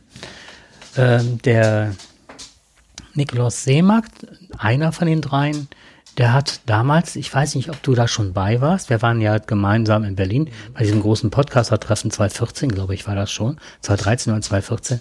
Da war die große Diskussion, ging dann los, ob Werbung oder ob man vermarkten kann. Und er hat dann so ein eigenes Label mit paar Leuten und das hat er dann, äh, irgendwann ist er rausgegangen aus dem Label, hat ein eigenes gegründet, Super Electric und dann äh, Elementarfragen gemacht. Das ist auch ein toller Podcast, wo der dann mit ganz vielen Leuten gesprochen hat. Zum Beispiel Extrembergsteiger, Planetenforscherin, Ex-Terrorist, Seenotretter und so weiter. Und das war sehr anspruchsvoll. Letztens äh, eine Folge, eine Stunde zehn, über die Geschichte der Syphilis. Habe ich okay. ange Also wirklich und wirklich fundiert mit Ärzten, mit Wissenschaftlern, ne? Wer die auch mal aufgetrieben hat. Toll. Und ähm, also mir sind halt die Mikrodilettanten ans Herz gewachsen. Und heute Morgen lese ich Twitter und sehe dann Nikolaus Seemark, der wesentlich jünger ist als wir, hat einen äh, Hirnschlag und ist tot. Hm, Aneurysma wahrscheinlich. Ja, was auch, ne? Ja, spekulativ. Spekulativ, ja, genau. Ja, ja. Schlaganfall, sagt man. Schlaganfall. Mhm. Ja, das ist wirklich keine schöne Nachricht. Da nee, verblassen natürlich solche Dinge, die wir heute erzählt haben, die gut und weniger gut gelaufen sind, wenn solche Dinge passieren und vor allem, wenn man da eine Stimme mit hat und die Genau. hört man dann nicht mehr, ne? das ist dann ja, schon schade. ich habe mich auch so gefragt, okay, man könnte jetzt sagen, den habe ich oft gehört Mhm. Und äh, habe mir da Gedanken, weil ich war heute den ganzen Tag recht traurig. Also es hat mich, ne, Mhm. also so hier mal und da mal ein Tränchen verdrückt und dachte, ich kannte den Menschen nicht. Ich habe nie persönlichen Kontakt. Ich habe den da auf der Bühne gesehen und auch nicht an dem, man unterhält sich ja mit ganz vielen, auch Mhm. Podcast-Größen halt da bei diesem, ne, bei diesem Treffen. Aber mit dem, Ja, du hast ihn zumindest für eine besondere Person gehalten. ja, ich habe gedacht, was macht das aus? Ja. Das Ganze. Und dann bin ich so auf die Idee gekommen, das ist auch was sehr Intimes. Ich habe ja immer Knöpfe im Ohr. Mhm. Und du hast ja, das ist ja so, als würde man, ich habe mal diesen Vergleich, als würde man irgendwie Du hast einen Mann im Ohr. einen Mann im Ohr, als würde man in so einem Biergarten sitzen Mhm. und neben einem würden sich Leute unterhalten. Du greifst nicht ein, weil du da selber bist, vielleicht mit anderen Leuten, aber du hörst die ganze Zeit zu. Das ist was sehr Intimes im Grunde, Mhm. Ja, finde ich. ich weiß ja, du bist ja nicht der Mensch, der nur konsumiert. Das tust du ja nicht. Du gehst ja viel tiefer rein. Du, du schaust dir dann auch die, die, die Homepages an, du schaust dir die Leute an. Äh, du beschäftigst dich auch mit diesem, mit diesen Podcasts, die du dann auch hörst. Äh, du selbst schreibst ja auch dann, nimmst auch mal hin und wieder auch Kontakt auf, die, wo es dir besonders gut gefällt. Also, äh, du bist ja anders als ich jetzt viel tiefer in dieser Podcast-Szene mit drin. Und ähm, du hast da eine, eine ja, du, das ist ein, ein, ein wichtiger Teil deines Lebens. Ja. Und ähm, insofern kann ich das verstehen, dass das sind Menschen, die dich für viele Jahre lang begleitet haben. Und die macht man ja auch zum Teil seiner, seines Lebens auch, weil ja viele Dinge da auch wiedergefunden hast, auch für dich. Humorvolles, was Neues, äh, vielleicht mal was ganz Exotisches und was, was dich vielleicht auch inspiriert hat, ne? auch für unseren Podcast Ja. weiterzumachen. Ne? Definitiv, gerade das. Und ähm, Mhm. das sind ja so Sachen und, vor, und dann kommt der Moment, wo man so etwas hört, ähm, dann sind ja auch die Verbindungen dazu, du sagst gerade, ja, der ist sogar noch jünger als wir, aber diese Plötzlichkeit, aus dem Leben gerissen zu werden, ohne Vorwarnung, ohne sonst irgendetwas, von einem Menschen, den man zwar vielleicht jetzt nicht persönlich kennt, aber über den man sehr viel gehört, Mhm. von dem man sehr viel gehört hat. Ähm, da sind ja mehrere Komponenten sind ja da drin. Ich, das kann jedem passieren. Ja, das, das, wir wissen das, dass das Leben ist nicht unendlich und dass es so schnell geht, ohne dass man eine Vorwarnung oder eine Chance hat, sich zu verabschieden oder sonst irgendetwas. Mhm. Und äh, ja, das, das kann einen schon, das macht einen traurig. Das kann nicht, das macht einen traurig auch. Da hast du gerade nochmal einen guten Punkt angesprochen, weil ich habe auch gedacht, so jetzt hat der Super Electric als Label gegründet und hat sich jetzt mal selbstständig gemacht. Mhm. Ist also aus so einem Konsortium rausgetreten, wo er vorher war, weil auch das Konsortium war schon mal ein Riesenschritt, mit dem Podcast eine Firma aufzumachen. Ja, klar. Ist ja auch nicht ohne. Und, ähm, und dann geht er hin und das ist jetzt ein, vielleicht ein halbes Jahr, wenn überhaupt, dass er diese Firma hat. So, und dann habe ich auch gedacht, so, man ist ja auch im Alltag ganz oft mit Ideen, Fantasien, wie du jetzt sagst, so, wir fahren jetzt mit den Enkeln, haben das schon geplant und das schon geplant. Und du hast ja, auch wenn du älter wirst, ähm, also mir geht es zumindest so, die Endlichkeit tritt schlagartig ins Rampenlicht. Und das hatte ich vorher oder früher nie, so wie es jetzt ist. Und dann denkst du auch so, boah, ey, Leben. Aber wir haben jeden ja, Tag leben, irgendwas machen, jeden Tag irgendwie schauen. Das hört sich jetzt so an nach äh, Selbstverbesserung. Nee, aber das ist wirklich, da ist was dran. wir hatten ja mal ein, einen Podcast haben, wir haben ja versprochen, dass wir uns dann noch mal oder zumindest mal angedeutet, dass wir uns ähm, mal vielleicht auch nochmal dieses Thema, äh, wenn ich jetzt zum Beispiel in Rente gehe oder wenn ein Mensch in Rente geht sein, oder sein, sein Beruf jetzt beendet und geht jetzt quasi äh, das letzte Drittel seines Lebens, ne, begeht dieses das Drittel dann. Und man hat ja Vorstellungen an diesem Drittel, man hat ja Wünsche. Und ähm, das das habe ich ja auch gemacht. Und aus meiner Erfahrung war ja auch dann auf einmal du merkst, je mehr du dich mit dem Thema jetzt beschäftigst, was kann ich jetzt, wo sind meine Wünsche, wie will ich sie erfüllen, welche Wünsche kann ich überhaupt erfüllen, äh, wie kann ich das finanzieren, welche Optionen habe ich noch und was bietet mir das Leben noch, was kann, was ist mir besonders wichtig in diesem Leben. Aber nicht nur das, was mir besonders wichtig ist, wie, wie finanziere ich das Ganze, wie sichere ich mein Leben auch, weil das jetzt eine ganz andere Bedeutung hat. In jungen Jahren, da bist du nur darauf an zu funktionieren. Du willst, äh, also wenn man Familie gründet oder seinen Beruf aufbauen will, man will für Karriere machen und so weiter, da, da denkst du gar nicht darüber nach, dass das irgendwann zu Ende geht. Erstmal bist du jetzt voll im Saft und dann musst du, du hast auch gar keine Zeit zum Nachdenken darüber, weil du eigentlich nur damit beschäftigt bist, irgendwie zu funktionieren und das Ganze irgendwie gut hinzukriegen. Aber dann bist du auf einmal am Punkt, wo du sagen kannst, ja, jetzt habe ich noch, wenn ich Glück habe, noch 20 Jahre. Mhm. Wenn du so mit 65 aufhörst, äh, wenn du Glück hast, vielleicht ein bisschen eher, aber wenn du mit 65 aufhörst, dann weißt du, okay, 80, naja, Joe Biden, hm, werde ich nicht sein. Ähm, ich möchte auch nicht die Treppe hochfliegen, aber ich habe ich hab vielleicht 15 Jahre jetzt, wo ich sagen kann, mit ein bisschen Energie, mit ein bisschen Glück, mit ein bisschen Gesundheit, schaffe ich vielleicht noch ganz gut so bis an die 80, aber dann geht der Verfall doch relativ schnell und dann kommt vielleicht schon mein nächster Sportwagen, dieser Zweierroller, den man da an der Hand nimmt, um dann über die Straße zu kommen. Ne? Also du wechselst dein schönes Auto mit einem anderen Porsche. Und da weiß man, okay, das könnte vielleicht nicht mehr so einfach sein, mit dem Wohnmobil nochmal äh, nach Andalusien oder Albanien oder sonst was zu fahren, nochmal 6000 Kilometer zu fahren. Möglicherweise funktioniert das nicht mehr, wenn man heute schon darüber redet, dass man den, mit dem Führerschein mit 75 nochmal neu machen soll. Ne? Also das Gequatsche. Früher hätte ich vielleicht gesagt, als junger Mensch, ja, richtig so. Ne? Heute sage ich, oh, pff, ich will doch nicht noch wieder einen Führerschein machen. Ne? Da kommen wir wieder. Aber das sind alles so Dinge, die du im Alter plötzlich bedenken musst. Mhm. Ne? Und du musst planen. Du musst gut planen dafür.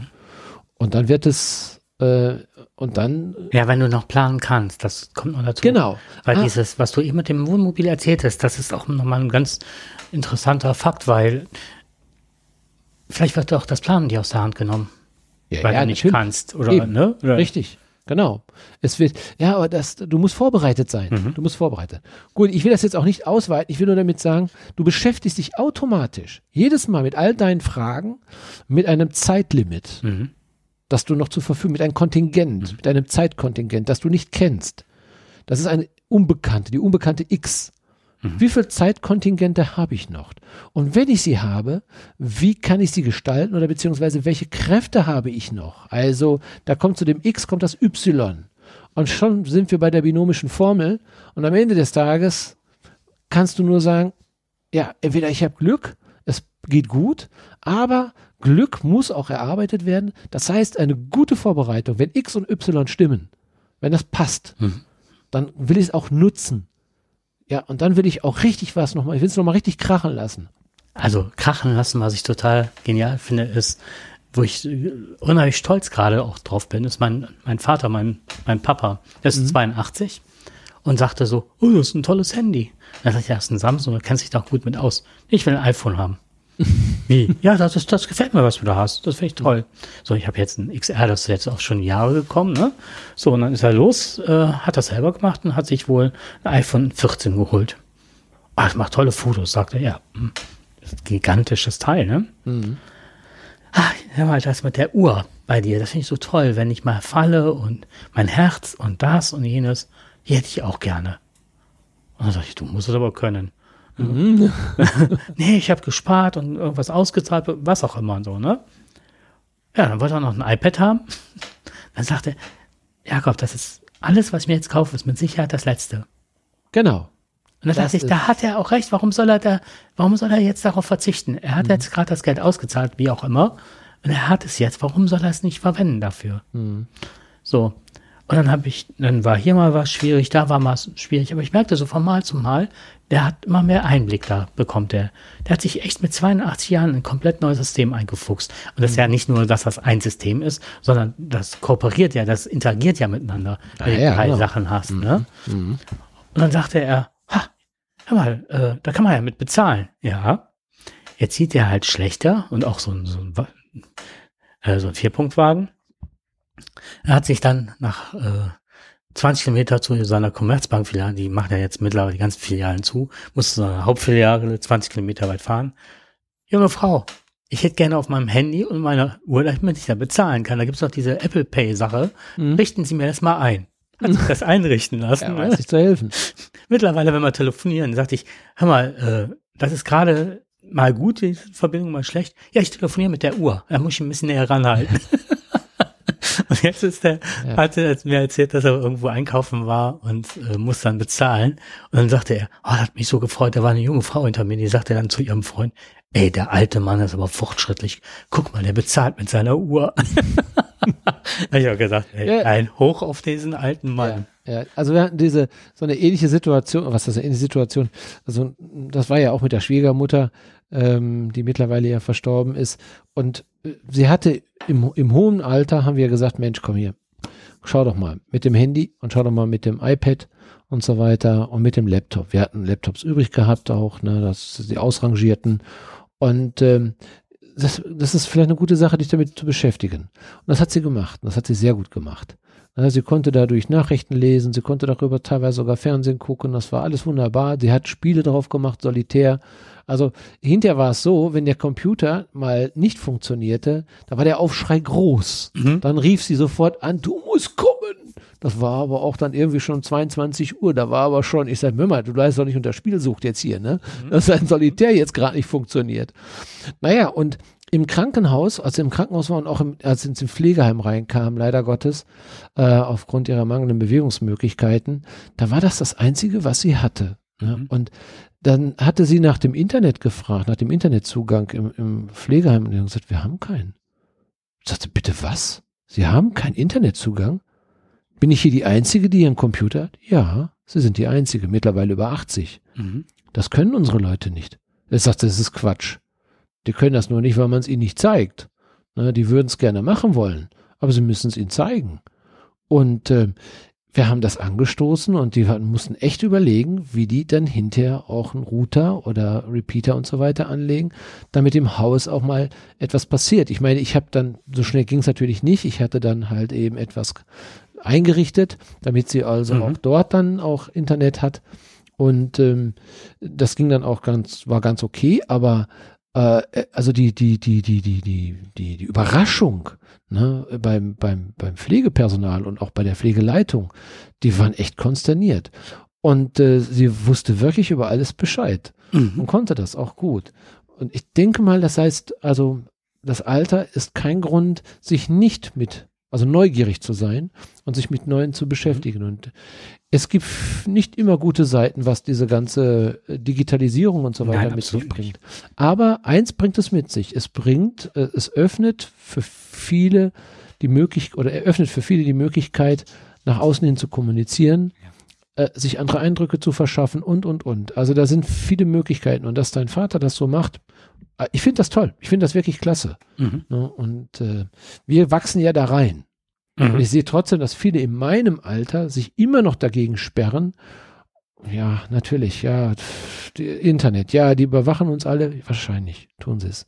Die hören uns alle ab, ja, tun sie es. Und das ist, ich will nicht, ich will nicht gleichgültig darüber gegenüber sein.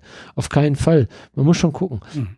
Aber ich, ich denke, vielleicht ist es schon gut, auch zu sehen, die Entwicklung ist da, die Optionen sind da und was kann ich mir davon Mhm. vielleicht selber aneignen, um auch selber fit zu bleiben. Also ich denke mal, Neugierde ist immer das eine der wichtigsten Eigenschaften auch im Alter, sich äh, fit zu halten. Ja, definitiv. Genau. So, äh, einen Satz noch dazu, einen letzten, wo du gerade sagtest, Überwachung ist da, Überwachung. Ah, ich kriege gerade einen Schrecken, weil das heißt, hätte aufgehört aufzunehmen. Okay, weiter geht's. Überwachung ist da. Hast von Tesla gehört mit der Überwachung? Nee. Tesla hat wohl, äh, du kannst halt zustimmen. Also die Zustimmung, die du oftmals gibst, ist ja, dass man deine Daten verwertet, um das System besser zu machen. Ne? Das ist ja bei Apple auch so und so. Ich finde das auch teilweise nicht verwerflich, weil die Leute müssen ja eine Rückmeldung haben, um zu sehen, woran scheitert es gerade, dass das Programm abstürzt oder sonst was. Also es wird ja oft zu einer technischen Verbesserung genutzt. Ne? Und so scheint es auch in den Tesla AGBs, wenn ich es richtig verstanden habe, zu stehen. Aber du hast damit deine Kamera freigegeben. Und alles, was an, an Aufnahmeequipment in dem Auto ist, ist äh, freigegeben. Und dann haben sich halt Tesla-Mitarbeiter äh, einen Spaß daraus gemacht, verschiedenste Foren und die besten Sexvideos, die in, oder was da in den Autos alles stattgefunden Im hat, Tesla? ja, über die Kameras dann in gewissen Foren, die, da hatte man, hatten jetzt nur zum Glück Tesla-Mitarbeiter Zugang, aber wohl eine Das reicht ja schon. es reicht aber auch die besten Unfälle und so weiter. Und das finde ich sehr makaber. Also alles in allem finde ich das sehr makaber. Und dann habe ich auch gedacht, wie schnell drückt man auf Ja, wenn man denkt, okay, das ist für einen technischen Support wichtig. Und dann frage ich mich auch, was wird da auch vielleicht an, an angenommen, du hast eine kleine Firma oder hast was Bedeutendes und fährst jetzt gerade und unterhältst dich mit einem Kunden oder sonst was. Was ist dann noch an Informationen, die da rausgegangen sind? Ja, das sind viele Dinge. Und ich glaube, ähm, das ist ja eine ganz persönliche Situation, eine ganz intime äh, Situation, wenn man im Auto ist. Ich sage nicht, wenn man sein Schäferstündchen da macht, aber auch. Das ist jetzt nur, weil das, ist nur, äh, ja, das ist noch nicht, nein, das ist noch nicht mal lustig, ist das. Das, da hört irgendwo auch der Spaß auf. Das ist Überwachung, ist das. Und Richtig. wenn man in einem, und auch in einer Situation, wenn ein Unfall passiert und der Mensch da drin vielleicht zu Tode kommt oder sich gerade schlimm verletzt, ne, und das noch unter den Augen von irgendwelchen Tesla-Mitarbeitern, also das ist schon nicht mehr schön. Also wenn das wirklich stimmt und wenn das wirklich Mhm. so ist und äh, ich hoffe, dass man da ganz rigoros gegen vorgehen wird und dass Tesla da ähm, ganz schön viel Geld für bezahlen muss. Und zwar an die, die hier in irgendeiner Art und Weise öffentlich geworden sind, Schmerzensgeld etc. Ne? Also das sind Verletzungen der Persönlichkeitsrechte und da hat man Anspruch auf Schmerzensgeld, je nachdem, wie hart das einen trifft. Und wenn die sich die, äh, die Unfälle angucken, mhm. Ausgewählte Mitarbeiter und gucken, was da vielleicht beim Auto nicht gestimmt hat, aufgrund der ganzen Sensorik und was da Ja. alles verbaut ist, ist das ein Thema, aber nicht in einem normalen Mitarbeiterforum, wo alle mal, mal in der Mittagspause reingucken und sich die. die wollen nur gucken, ob du einen Handlungsfehler vorgenommen hast, ob es ein Fehler des Fahrers ist oder ein Fehler des Autos ist. Mhm. Und ähm, aber dafür muss man nicht mit einer Kamera einen Fahrer für beobachten. Dafür gibt's genug Sensoren, die das also machen, die das überwachen. Entschuldigung, dass ich die ganze Zeit zwischendurch huste, aber der Heuschnupfen, der schlägt unheimlich auf meine Stimme. Ja, das äh, glaube ich, das Leid haben momentan sehr viele. Ne? Genau. Ich glaube, da sind wieder viele Pollen unterwegs. Ja. Ja, eigentlich, äh, wir hatten eigentlich ein Hauptthema heute. Ähm, wir hatten gerade schon ein bisschen überlegt, ob wir es überhaupt noch anbringen. Ähm, ich, ich denke aber nochmal, wir werden es ein bisschen kürzer gestalten. Aber es ist ein Thema, was uns so ein bisschen auf der Seele brennt. Ähm, und zwar, ja, es geht auch natürlich wieder um Krieg, auch in diesem Fall um den Ukraine-Krieg. Ähm, aber diesmal etwas aus einer ganz anderen Sicht gesehen.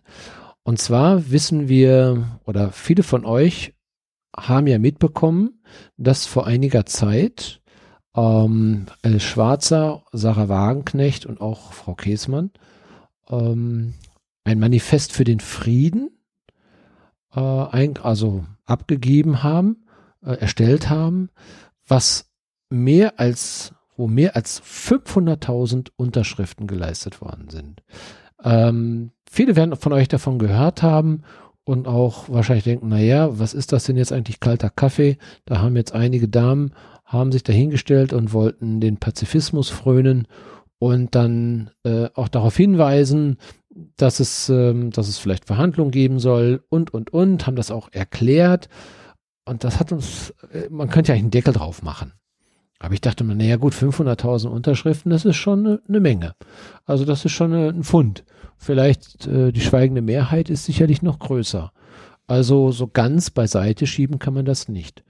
Gut, man hat das Manifest kritisiert von allen möglichen ähm, Stellen, insbesondere auch von der Politik, die dann gesagt haben, naja, das, äh, das ist Feigheit, ähm, das ist äh, die Realität, also realitätsfern das Ganze. Äh, hier geht es nicht um Krieg nur, sondern hier geht es darum, dass Menschen, dass ein, ein Volk, das hier ähm, ja, ich sag mal von den, oder wie will man sagen, also dass, dass ein unschuldiges Volk durch Krieg hier sein Land verlieren könnte. Dass wir einen Aggressor haben, der massiv zuschlägt, auch ähm, die zivile Bevölkerung nicht verschont und mit aller Macht die Ukraine einnehmen möchte. Also wir haben hier einen ganz klaren Bösewicht, also da gibt es auch nichts dran zu deuten, das ist unzweifelhaft. Und wir haben hier ein, ein David, der, der dem Goliath gegenübersteht und mit ja, mit, mit sehr viel Inbrunst und äh, mit, mit, mit sehr viel äh, ja, Liebe zum Land, das er verteidigen möchte, seiner Familie und seinen Menschen ähm, bereit ist, sein Leben zu lassen. Also das, ja, ist, das Narrativ schon mal, ne, was wir jetzt hier gerade so sehen. Ja, wobei das ist schon eindeutig gefärbt, weil du ja gesagt hast, dass wir einen Aggressor sehen. Eindeutigen Aggressor, der ein Land, ne? Mhm. Und da ist ja schon der erste Punkt, wo es äh, knarzt im Gebälk. Also wenn wir jetzt auf Sarah Wagenknecht und Alice Schwarzer schauen, aber nur, mhm. das ist jetzt so ja. auch äh, eigentlich schon unsere Weltsicht des Ganzen. Ja, genau. Und ähm, was uns jetzt, wo wir uns jetzt ein bisschen Gedanken machen, es geht immer, weil die, die, die Käsmann, also die, die evangelische Theologin, die meisten werden sie kennen, Margot Käsmann, äh, die ja ebenfalls das Ganze mit unterzeichnet hat, er sagte also gegenüber der Frankfurter Rundschau, der Pazifismus kenne andere Narrative als die militaristischen, schrieb Käsmann in der Frankfurter Rundschau. Da gehe es um Mediation, Diplomatie, gewaltfreie Konfliktbewältigung und zivilen Widerstand. Kurzfristige Lösung, den entsetzlichen Angriffskrieg auf die Ukraine zu beenden, hat die Friedensbewegung nicht aber die Bellizisten und Waffenlobbyisten haben sie auch nicht, schrieb sie. Also gut, die Bellizisten, äh, das sind die, die Kriegsverherrlichung betreiben. Okay. Ähm, mhm. Ist momentan ein Schlagwort. Das, mhm. Zu dem Pazifismus gibt es den die Bellizisten dazu. War auch ein Begriff, den ich jetzt auch näher leuen müsste. Ich meine, in der Kriegssprache ist das eben so.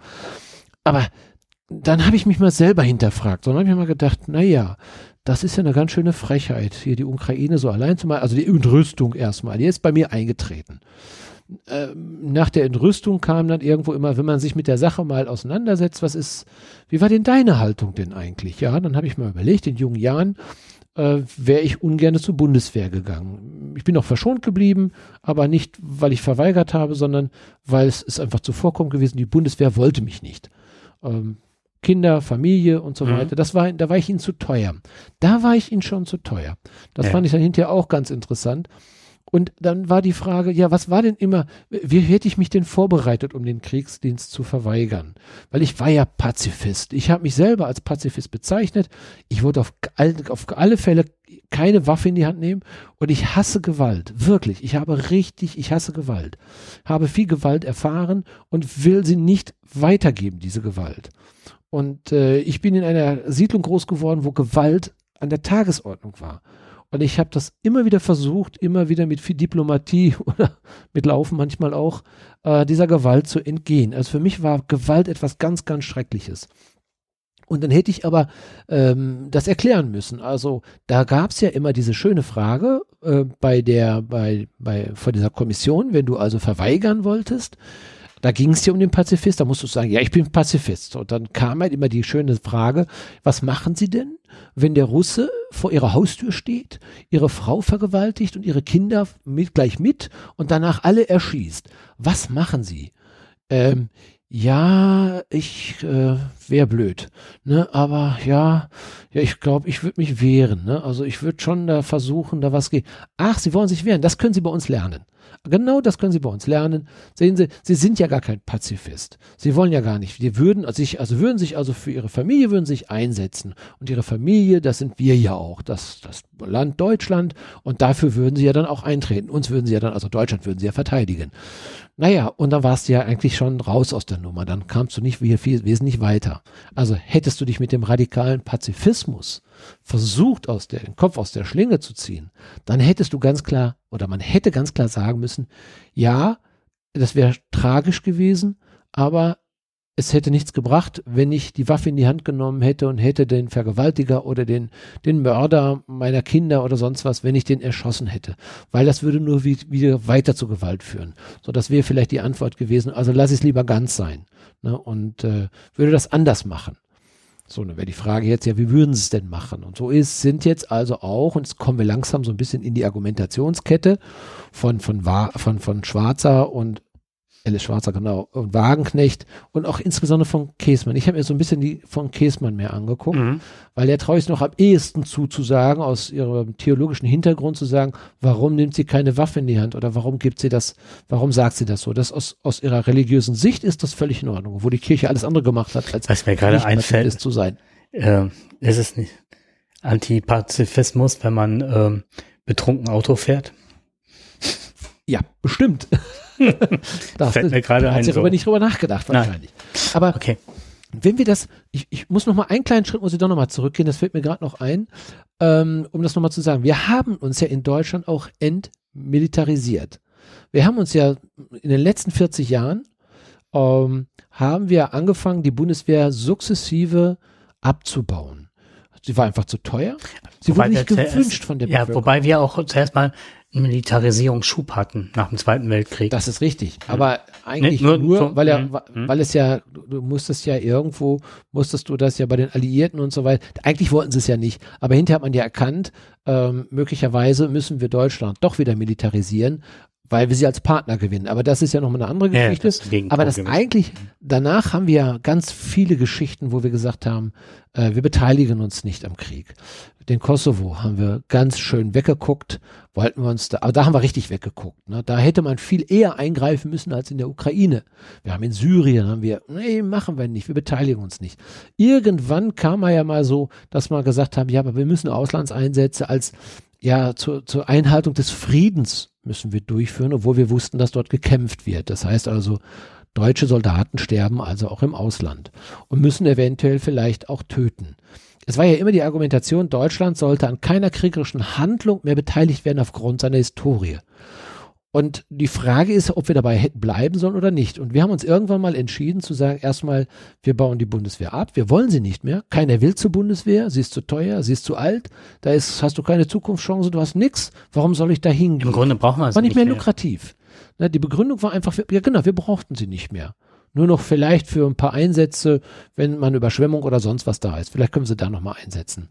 Aber so in dem Zustand, wie sie ja jetzt gerade ist, ist sie ja katastrophal. Mhm. Ja?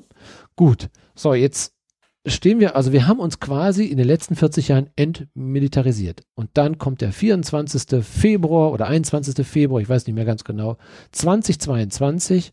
Russland marschiert ein in die Ukraine und mit einem Schnipp ist ein 80 Millionen Volk, wovon 40 Millionen oder 50 Millionen entscheiden können, ob sie links oder rechts gehen dürfen, ja, oder vielleicht auch mehr, sagen auf einmal fast mehrheitlich, wir wollen die Ukraine mhm. unterstützen. Wir schicken, wir, also es war ja ein bisschen auf Zögern, wir wollten es erstmal. Die Politik hat gezögert. Aber wir wollten das. Ich rede jetzt von der Bevölkerung, ne, von den Menschen, die hier leben. Mhm. Es hat auf einmal eine klare Meinung, 80 Prozent gab es an seiner Zeit, wo es gesagt worden ist, wir möchten, dass Waffen an die Ukraine geliefert werden. Es gab also ein ganz klares Votum dafür. Und plötzlich und wir kriegten auf einmal dieses Sondervermögen von 100 Milliarden. Plötzlich hat sich alles gewandelt also ein Tag oder vielleicht Wochen oder Monate vorher hätten alle diese 80 Prozent völlig anders auf eine Anfrage gestellt, wollen wir Waffen woanders hin? Nein, auf keinen Fall. Ein paar Tage später auf einmal, ja, wir wollen, dass das passiert. So, und plötzlich ist der Pazifismus, den wir selber in den, immer in den Raum gestellt haben, dass wir gesagt haben, wir wollen an keiner kriegerischen Handlung mehr teilnehmen. Plötzlich war der von einem Tag weg und ich selber, und deswegen nämlich ist das Thema für mich auch so wichtig, warum war ich auf einmal, warum habe ich mich vom Saulus zum, nee, vom Paulus zum Saulus entwickelt? Warum war ich auf einmal bereit, ganz klar zu sagen, wir müssen Waffen in die Ukraine liefern? Was ich auch für richtig halte. Ich will das jetzt nicht in Frage stellen. Also meine Position ist immer noch gleich. Aber bin ich der Pazifist noch, der ich seinerzeit mal sein wollte? Und war ich es überhaupt jemals? Mhm. Du hast extrem viele Dinge schon, also schon genannt, die ich sehr spannend finde. Also auch mit Vergewaltigung und dem ganzen Kriegsgräueln. Ich erinnere mich immer, um das mal so vorweg zu, zu sagen, an ein Lied von Bab, Stell dir Wör. Stell dir. Und dann wird, also mit dem Stell dir für, äh, vor, war ja damals wurden immer diese, äh, das eingeleitet, wenn man vor diese Kommission treten musste. Ich bin auch Kriegsdienstverweigerer. Ich bin äh, so ein Zwischenstadium, dass ich nicht mehr dahin musste, um das zu erklären, aber ich weiß noch, ich musste, ich weiß nicht, wie viel, zig Seiten, den a vier Seiten ich mit einer Schreibmaschine getippt habe. Früher war es ja dann um später was, erklären, um mich zu erklären und ich habe es mhm. wirklich auch, das weiß ich noch genau, ich habe es damals erklärt, dann wie viel, also mein Opa, um das jetzt mal zu sagen, mütterlicherseits war ein Nationalsozialist, überzeugt auch nach dem Krieg noch, der auch der Familie sehr viel Schaden zugefügt hat. Also auch mit Gewalt und Dingen, auf die ich jetzt nicht näher eingehen möchte. Und ähm, und ähm, das sind so Sachen, wo ich auch Kriegsliteratur und was weiß ich, wo ich auch mit zwölf Jahren irgendwann gesagt habe, da fahre ich nicht mehr hin. Das war also nie mehr Besuch danach. Das war so meine mit zwölf Jahren, wo ich schon entdeckt oder erkannt habe, es war eine schlimme Erkenntnis. Das ist ein gewalttätiger, gewaltbereiter Mensch, der aber auch wahrscheinlich durch Kriegswirren und so weiter dazu, der hat in Russland, ne, also der hat so viele Dinge erlebt, aber trotzdem erwachsener Mensch, der eine Verantwortung hat.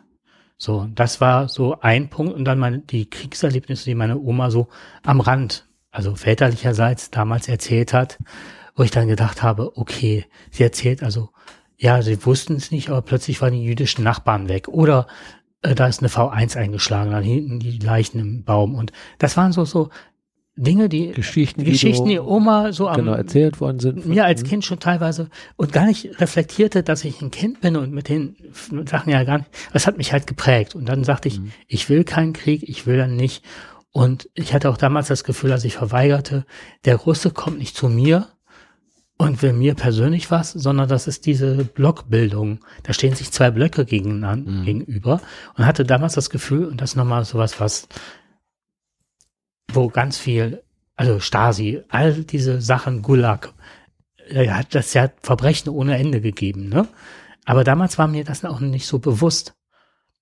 Man hat was davon gehört, aber ne, ich konnte das noch nicht so einordnen. Dafür war ich noch zu jung, würde ich mal behaupten. Und ähm, und für mich war klar, okay, wir sind jetzt an einem Punkt, wir müssen jetzt abrüsten. Das war ja die 80er Jahre, ne? Mhm. So NATO-Doppelbeschluss und so weiter. Und das ist ein Punkt, äh, da ging es ja gar nicht mehr darum, dass wir einen Krieg jetzt ausfechten, der von Mann zu Mann geht. Und ich glaube, das ist auch nochmal ein Punkt unseres Pazifismus, weil wir ja dann den Pazifismus gesehen haben, einer drückt auf den Knopf und die ganze Welt ist hin. Mhm. So, das war ein Pazifismus, der nicht damit zu tun hat, dass Russland Ukraine überfällt. Und dann stelle ich auch mal, und dann ist mein Denken jetzt momentan, es geht ja auch darum, aus unserer Sicht, was wäre passiert, wenn die Alliierten nicht Deutschland und so sich so eingesetzt hätten? Mhm. Was wäre mit der Welt passiert, wenn Hitler gewonnen hätte? Wir haben uns ja auch zum Beispiel, oder andersrum, ich meine, ich habe mir die Frage gestellt, ähm, hätten wir, das haben wir ja nicht gemacht, warum eigentlich die, als der Amerikaner den Irak angegriffen hat, mit schuldlosen Behauptungen, es waren ja nur Behauptungen, es wurde ja gesagt, die hätten ja, die sind kurz davor, eine Atombombe zu bauen. Und die sind da einmarschiert.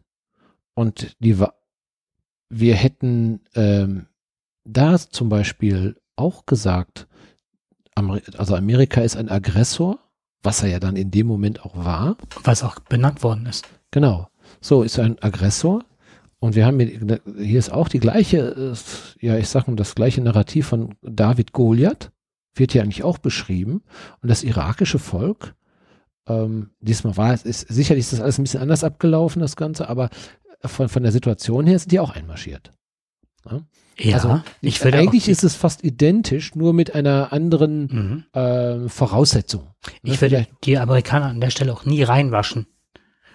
Ja, aber wir haben, wir, ich glaube schon, dass wir also, was das betrifft, was unseren Pazifismus betrifft, wir haben eine Grundangst. Und die Grundangst ist, äh, besteht nicht gegenüber Amerika, die Grundangst besteht gegenüber Russland. Auch gegenüber Amerika. Ja, ich glaube, dass die meisten in der Bevölkerung nicht, also Amerika nicht als den wirklich, die wirkliche Bedrohung sehen. Selbst unter Trump nicht. Und Trump war eine Bedrohung schon, war schon sehr gefährlich. Ähm, er hätte auch mal, hätte auch den Knopf auch mal Spaß drücken können. Heute wollen wir mal ein bisschen mal gucken, welche Länder wir auslöschen können. Mhm. Trump ist schon so ein bisschen, was das betrifft. Manchmal hat man das Gefühl, dass er nicht ganz zurechnungsfähig ist, möglicherweise. Und ähm, da hätte viel passieren können. Aber äh, hier eine richtige eine latente Angst war nicht vorhanden. Na, die Bedrohung war vielleicht da, an der Stelle vielleicht sogar noch größer. Bei mir war die da. Und ja. zwar richtig. Ja, ich, ich hab, wir, haben, wir haben da schon darüber nachgedacht, mhm. ne? aber ich glaube nicht bei dem Großteil der Bevölkerung. Ja, ja, ja, klar. Das meine ich. Also ich ne? hatte immer, wenn ich äh, Nachrichten, habe ich auch mal geguckt, wie reagiert Russland, weil das, was da gerade passiert, der Fischer hat es ja damals, äh, hm. äh, der Fischer war das, ne, der damals gesagt hat, wir glauben das nicht. Das sind gefakte Bilder. Und äh, der hat es ja nicht wortwörtlich, aber jedem war klar und die Journalisten haben dann die Aufgabe übernommen und haben eine Übersetzungsarbeit äh, dessen geleistet, was der Fischer im Grunde gesagt hat. Ja, das ja, ja. ist fake. So genau. und der äh, das, der Amerikaner ist ja oft hingegangen und hat Vietnamkrieg oder sonst was und hat ja ganz viele Dinge, auch dass er jetzt kommen ja wieder diese ganzen Akten raus, wie sehr der uns auch abhört und wie er das alles zu seinem Nutzen, das ist mir klar. Nur das Problem, was wir ansonsten jetzt momentan haben, ist so ein Whataboutism und das ist ja das, was sich dann auch so eine äh, Sarah Wagenknecht und so weiter auf die Fahne schreibt. Auch dem Amerikaner, der ist schuld. Im Grunde ist der Westen schuld. Und, und das ist jetzt, jetzt sind wir mittendrin im Thema, es ist ja eine, eine Umkehrung der Schuldfrage. Die suchen ja jetzt nach Möglichkeiten, also wir Deutschen sind schuld, weil wir uns ja nicht weil keiner hingeht und mit Putin redet, was ja totaler Quatsch ist. Die haben sich ja die Klinke da in, der, in die Hand gegeben, ob es Macron war oder ne, und wer noch immer. Das ist so eine Sache. Was ist passiert? Der Putin sitzt an diesem irren langen Tisch und lässt die und verhöhnt die Leute im Grunde. Jetzt äh, zu sagen, das ist wie bei Hitler gewesen, ist jetzt vielleicht ein bisschen makaber, aber im Grunde auch nicht, weil was hat man damals, um den Krieg vorzubereiten, äh, was hat man nicht alles unternommen und was hat den Hitler das geärgert, dass so viel Diplomatie noch vorher stattgefunden hat, ne? So. Ja. Und das finde ich eine, wenn die sagen, Käsmann, Wagenknecht, ne? Ali Schwarze, wenn die sagen, ja, man muss reden. Nee, man hat geredet. Und man hat eine Menge geredet. Aber es wird ja auch, die Leute sind verhöhnt worden, weil sie sind ja trotzdem einmarschiert, ja. obwohl geredet worden ist. Ja. Und man sagt hier die, es gibt ja entweder Nazis ist ein ja. Narrativ oder aber man sagt, es gibt ganz viel Korruption. Mhm. Damit schiebt man den Ukrainern, ja, in Russland gibt's Korruption. Mhm. Und heute habe ich, ähm, ach wie, äh, der M. Bruder, obwohl ich den sonst nicht so sehr mag, meint, der hat einen tollen Satz gesagt, der sagte, wenn ein Schröder nur nach wenigen Tagen seiner verlorenen Wahl in Russland sitzt und da für Gazprom agitiert, da haben wir doch auch Korruption ohne Ende. Und die Frage ist, wie kann man hingehen und so eine Geschichtsklitterung machen, dass man sagt, die Ukrainer sind daran schuld, dass sie überfallen werden. Und die sagen, Wagenknecht sich dann hinstellt und sagt, okay, ähm, äh, darauf angesprochen, dass so viele Ukrainerinnen missbraucht worden sind. Nicht die Ukrainer, vergew- ja, das machen die Russen ja, äh, machen die Ukrainer Mhm. ja auch. Ja, wo denn? Mhm. Die sind überfallen worden. Und dann, was passiert tatsächlich, wenn das wirklich so wäre, dass man sagt, man, die wollen ja auch keine, dass wir keine Waffen liefern. Jetzt geben wir denen keine Waffen mehr, in der Hoffnung, dass die überrannt werden von den Russen. Und was ist dann? Mhm. Also, Ich habe mich mal eigentlich ganz bewusst mal in die Position dieses Manifest begeben. mhm. Ähm, und ich habe für mich nach Argumenten gesucht, weil ich, und das war ja auch diese Frage, weil ich ja immer wieder gesagt habe, ich habe eine pazifistische Grundeinstellung. Ich hasse Gewalt und ich will den Krieg nicht. Mhm. So, und jetzt haben die ja eigentlich das getan, was, was ich normalerweise denke. Aber mein Handeln ist ja momentan oder mein, ein, mein, meine Befindlichkeiten gehen in eine ganz andere Richtung. Deswegen habe ich es mir nochmal angeguckt, auf welcher Grundlage begründen die das? Und du hast gerade Mhm. schon gesagt, wir sollten Verhandlungen führen. Zu Recht hast du gesagt auch, ja, diese Verhandlungen sind schwierig. Du brauchst zum Verhandeln brauchst du zwei. Obwohl in den Hintergründen wird. Es geht nicht nur um Putin, Verhandlungen werden geführt. Ähm, das unterschätzen die. Also es werden sehr viel. Wir sehen es ja am Ukraine, an dem Getreide. ganz, ganz viel. An den Gefangenenaustausch. Ja, ja, da so wird ganz weiter. viel. So, und da wird ja immer wieder auch gesagt, Mhm. hier, das haben wir gemacht. Also es sind Gespräche, die nicht abgerissen sind. Und Ja. es gibt immer auch, es muss, es gibt immer eine Verbindung. Und äh, deswegen, also Verhandlungen gibt es schon, nur nicht auf der höchsten Ebene, sondern auf den darunterliegenden Ebenen. Mhm. Aber sie, ich habe mir die Begründung erstmal nochmal angeguckt. Wie begründen die denn ihren Pazifismus an der Stelle? Mhm. mit dem Wissen, dass hier viele Menschen, also dass Menschen ein Land verlieren, ihre Freiheit verlieren und wahrscheinlich auch ihr Leben verlieren. Das sind ja nun mal eben Dinge, die du nicht einfach akzeptieren kannst. So, und dann eine wichtige Aussage, warum man Ukraine nicht helfen sollte, ist die, sage ich das, ich lese das nur vor, die Ukraine könne gegen die große Atommacht der Welt keinen Krieg gewinnen, heißt es darin. Verhandeln heiße Kompromisse machen auf beiden Seiten. Auf beiden Seiten. Da ist ja schon der Fehler drin. Die Kompromisse wird der Russe nicht machen. Warum auch? Er ist ja der Gewinner der ganzen Geschichte, wenn die Ukraine aufgibt. Dann wird ein Russland keine Kompromisse machen. Also der erste Gedanke, Sie sagen, wir sollen also da, man spricht von einem sogenannten Nuklearpazifismus. Mhm. Mir war das auch neu und ich deswegen fand das sehr, sehr spannend und sehr interessant. Also die Pazifisten sagen, der, die Gefahr, dass so viele Menschen ums Leben kommen, also dass die, die Welt dadurch einen riesen Schaden nimmt und viele andere Länder auch, durch diese Atombedrohung, deswegen muss sich das andere Land, was angegriffen wird, muss sich ergeben. Das ist also erstmal, das ist, hier geht es nicht um Kompromisse machen, das ist Quatsch. Hier geht es darum, sich zu ergeben und zu sagen, okay, wir legen, wir strecken die Waffen nieder, du darfst in unser Land rein und wir machen erstmal gar nichts, weil du eine Atommacht bist. Was natürlich auch so viel heißen kann, dass auch jedes andere Land, was Atomwaffen hat, auch ein anderes Land, was keine Atomwaffen hat, dann ohne weiteres angreifen kann. Und äh, da, da muss man ja schon, das ist ja schon ein bisschen irrsinnig, das Ganze. Ne? Also nur weil jemand eine Atombombe hat, darf er nicht alles machen, was er will. Im Gegenteil, die Atombombe ist ja die Abschreckung letztendlich. Dafür soll sie ja Was fungieren. damit ad absurdum geführt worden ist. Genau, richtig. Weil die, die keine Atombombe haben, die müssen sich ergeben und alle die, die Atombomben haben, dürfen angreifen. Ich, wahrscheinlich haben sie es nicht so gemeint, aber es gibt diesen Atom, also es gibt diesen Nuklearpazifismus.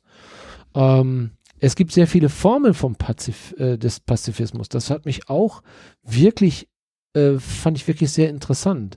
Du Also hast ich einige aufgelistet, ne? Ja, genau. ich habe auch welche aufgelistet. Was ich, ähm, was ich anbieten kann, ist ähm, die Sachen, also ich habe so, so ein kleines Skript dazu aufgeführt, mhm. wenn du mir deine Sachen noch schickst, kann man die online stellen. Wenn jemand das mag, kann er das dann nachlesen. Wir können sie aber trotzdem jetzt benennen. Mhm. Mhm. Genau. Gut, das meiste wird in Wikipedia sein. Äh, vieles mhm, aus, ja. aus, verschiedenen literarischen Bereichen und so weiter, Frankfurter Allgemeine und so weiter, wo man nochmal guckt.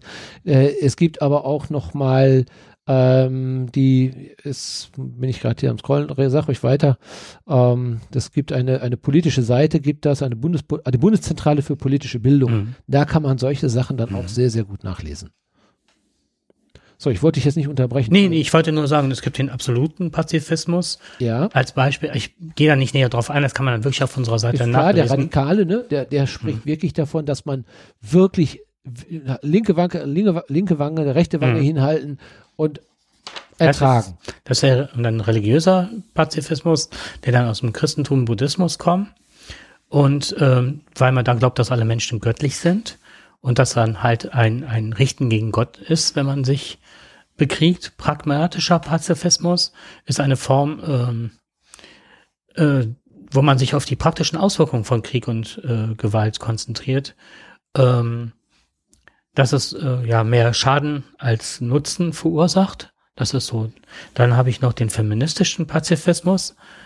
Ähm, da geht es darum, dass ähm, meistens, und das ist ganz spannend, weil da geht es um den ähm, um männliche Dominanzmuster. Und die erkennen wir ja ob bei Erdogan, ob bei Putin. Das sind ja alles Silberrücken, ne, die irgendwann die Real Realitätsverlust haben und ökologischer Pazifismus. Da ist es halt, dass die Schöpfung erhalten bleiben soll. Mhm. So. Ja, ganz interessant. Ich kann noch, ich kann noch ein paar mehr bieten. Mhm. Ich kann dir den konsequentialistischen Pazifismus habe ich auch noch nicht gehört. Also verboten ist etwa, wenn der Krieg die Gefahr einer Eskalation zum Weltkrieg oder die Selbstvernichtung in mhm. sich trage. Ne? Also das geht so in Richtung Nuklearpazifismus, ist das. Ne? Mhm. Das Gegenstück dazu ist der deontologische Pazifismus, lehnt einen Krieg jetzt nicht von vornherein ab. Die sagen also, ja, Krieg kannst du, also Krieg ist dann machbar, darfst du haben oder darfst du machen, wenn da unschätzbare Folgen ansonsten eintreten, indem du dich nicht wehrst. Äh, das beste Beispiel ist im Grunde genommen der Zweite Weltkrieg. Ja, also die ähm, viele Pazifisten haben dazu aufgerufen, die am Anfang erst nein, wir dürfen uns da nicht eingreifen, wir müssen das machen, da kann man uns nicht nein. Spanischer Bürgerkrieg, wie viele Pazifisten irgendwann die äh, zur Waffe gegriffen haben. Ja, genau, mhm. richtig. Und in mhm. dem Moment, wo aber gesehen worden ist, dass hier ein Geozid verursacht wird, ne, an einem mhm. Volk vollzogen wird, dass hier Millionen Menschen vergast werden, was ja dann irgendwann auch bekannt geworden ist, ähm, da haben selbst, da haben sich ja die, die eingefleischten Pazifisten mussten ja dann nach Lösungen suchen, mhm. um aus ihrem Dilemma rauszukommen, sich nicht zu wehren. Man hat ja jetzt gesehen, okay, jetzt ist der Schaden so groß, ja, wir, wir, da werden noch mehr Millionen Menschen sterben, äh, das können wir nicht mehr zulassen. Und da ist er an seine Grenzen geraten. Und da haben selbst äh, die großen Pazifisten haben dann gesagt, auch wie, wie Einstein, die dann gesagt haben, es gibt irgendwann gibt es einen, einen Moment, wo eben dann dieser, der Schaden nicht mehr ertragbar ist, den man nicht mehr hinnehmen kann. Mhm. Und dann ist der Moment gekommen, wo man dann also auch selber aktiv werden darf. Ich halte das, also ich, ich hab, muss sagen, ich habe diesen ganzen Begriff Pazifismus, hat mich dann doch ein bisschen verwirrt, äh, dass jeder für sich dann ein, eine Hintertür aufmacht, in dem Moment, wenn er aus, mit seinem radikalen Pazifismus nicht mehr weiterkommt, dass so dann komischerweise so kleine Nuancen reinkommen, also wie du schon sagtest, feministischer Pazifismus oder sonst was, ähm, dann oder der, der, der, der, Nuklearpazifismus. Also für mich hört sich das alles an, ich mache mir die Welt so, wie ich sie gerne hätte und meine Argumentation. Grundsätzlich will ich keinen Krieg haben und da bin ich d'accord. Ob das alleine Pazifismus ist, weiß ich nicht. Vielleicht gibt es eine andere Begrifflichkeit dafür. Mhm. Um, aber der, der, die, die, die Hardline des Pazifist, Pazifismus sind ins Wanken geraten, wo sie gemerkt haben, dass irgendwo der Pazifismus an seine Grenzen stößt. Und dann haben die sich Hintertürchen geschaffen und die haben sie dann benannt. Ja, wenn das so eintritt, dann können wir das machen, dann dürfen wir. So, und wir wissen natürlich nicht, wo die Ukraine ist. An welcher Stelle sagt man jetzt, ist der Schaden unabsehbar? Ist es bei einer Person, wenn ein Leben vernichtet wird, werden 100.000, mhm. eine Million Menschen, wenn äh, plötzlich Atom Atombomben fliegen? Wann, wann ist der Moment? Mhm. Wann ist der gekommen? Und mhm. ja, und die Frage ist ja dann, was kann ich dagegen tun? Ja, genau. Und was ich ganz spannend fand, ich habe mir ganz viele Leute rausgesucht nochmal, wie Albert Schweitzer, Martin Luther King, Noam Chomsky und so weiter. Und was mich besonders berührt hat, war äh, Bertha von Suttner. Das ist eine österreichische Schriftstellerin und Friedensaktivistin. Mhm. Also war eine. Sie war die erste Frau, für den Friedensnobelpreis erhielt. Ihre Grundthese war, dass Krieg, Krieg unethisch und ineffektiv ist und dass es äh, alternative Methoden der Konfliktlösung geben muss. Und das ist so die erste, wo ich gedacht habe, nicht hinsetzen und friedlich in dem, also sich wegtragen lassen oder sonst was, ne? Mhm. Sondern äh, die hat eine Problemlösungsstrategie gehabt und die hat gesagt, das Krieg ist unethisch und ineffektiv und dass es alternative Methoden der Konfliktlösung gibt. Eigentlich das, was wir ja auch in der Schule machen, so Antiaggressionsthema mhm. und ne, es gibt verschiedene Modelle, wie man auch lernt, miteinander mhm mhm. auch Streitigkeiten auszutragen. Sie setzte sich für die Abrüstung und für internationale Schiedsgerichtbarkeit ein. Mhm. Ja. Und dann dachte ich, ja. und das ist ja schon wieder ein Punkt, der von Russland ausgehebelt wird. Sogar so weit, dass sie jetzt andere Staaten wie Südafrika unter Druck setzen, dass die jetzt aus dieser Schiedsgerichtbarkeit austreten von Den Haag, dass wenn Putin dahin fliegt, dass er von denen nicht äh, dass er nicht äh, mhm. verhaftet wird und so weiter. Ja. Und da wird alles ausgehebelt, was wir im Grunde dem Ganzen entgegensetzen können, um einen Pazifismus leben zu können. Das ist ja wirklich ein pragmatischer Pazifismus zu sagen, okay, wir haben Streitigkeiten, wir sind zivilisierte Menschen und die UN mit all ihren Gremien geht hin und schaut, wie wir das regeln können. Also das, was du gerade gesagt hast, ein pragmatischer Pazifismus, den kann ich wunderbar unterschreiben. Dass man von vornherein erstmal Prävention betreibt. Eine Grund, man muss eine Grundeinstellung haben. Vermeidung, also kein Krieg. Vermeidung von Krieg. Möglichst also auch, auch vielleicht auch eine Entmilitarisierung aller Staaten. Abrüsten. Das sollte ein gutes Ziel sein, ähm, das zu machen natürlich auch ständig im Dialog mit anderen Ländern zu sein, verhandeln und auch Kompromisse schließen für alle Beteiligten, bevor überhaupt es zu kriegerischen Handlungen kommt. Also alles zu nutzen, was man zur Vermeidung von Kriegen führen kann. Mhm. Wenn das aber dann nicht mehr geht und das Töten dann eine, eine, ein, ein, ja, ich sag mal, ein, ein, oder das Töten an sich nicht mehr beendet werden kann, Ne? Dann muss man umsichtig und selbstkritisch sich hinterfragen, ist mein Pazifismus an der Stelle jetzt hier noch gut oder mhm. habe ich jetzt die Möglichkeit zu sagen, okay, jetzt sind wir an einem Punkt, um das weitere Töten zu verhindern, müssen wir selber eingreifen. Ne? Aber das mit, sehr, mit den geringstmöglichen Mitteln und mit den geringsten Opfern, die damit einhergehen. Ne? Also Schutz geben. Ja. Und, äh, und ich finde, auch das kann ruhig Pazifismus sein. Ja. Äh, mit der Waffe vielleicht irgendwo zu stehen und zu sagen, du darfst nicht schießen. Du darfst nicht töten. Ja. Ich, ähm, ich sehe mich da auch gerade, wir hatten ja eben Amerika, ne? Als mhm. Thema so. Ja. Ich sehe mich da auch äh, gar nicht so auf der Seite von Amerika oder sonst was, sondern ich sehe mich auch auf der Seite der UN. Mhm. Wir haben was geschaffen, wo auch China und auch wir sind ja nicht mit China d'accord mit vielen Sachen ja. und wir mögen viele Sachen nicht. Und trotzdem muss es doch einen Weg geben, dass wir miteinander in Diskussion treten und im Grunde sehen wir doch alle, dass gerade massivst gelogen wird. Ich möchte drei, vier Punkte mal hintereinander ansprechen. Ähm, es ging los mit äh, 1999, vielleicht erinnert man sich noch, als in, äh, in Moskau da die Hochhäuser äh, gesprengt mhm. wurden. Mhm. So ein Mann, den Tschetschenen das in die Schuhe geschoben hat, aber der Putin das direkt nutzte für den Krieg gegen Tschetschenien, um da schon seine erste Allmachtsfantasie, ne? Der FSB ist mittlerweile bekannt, hat dahinter gesteckt.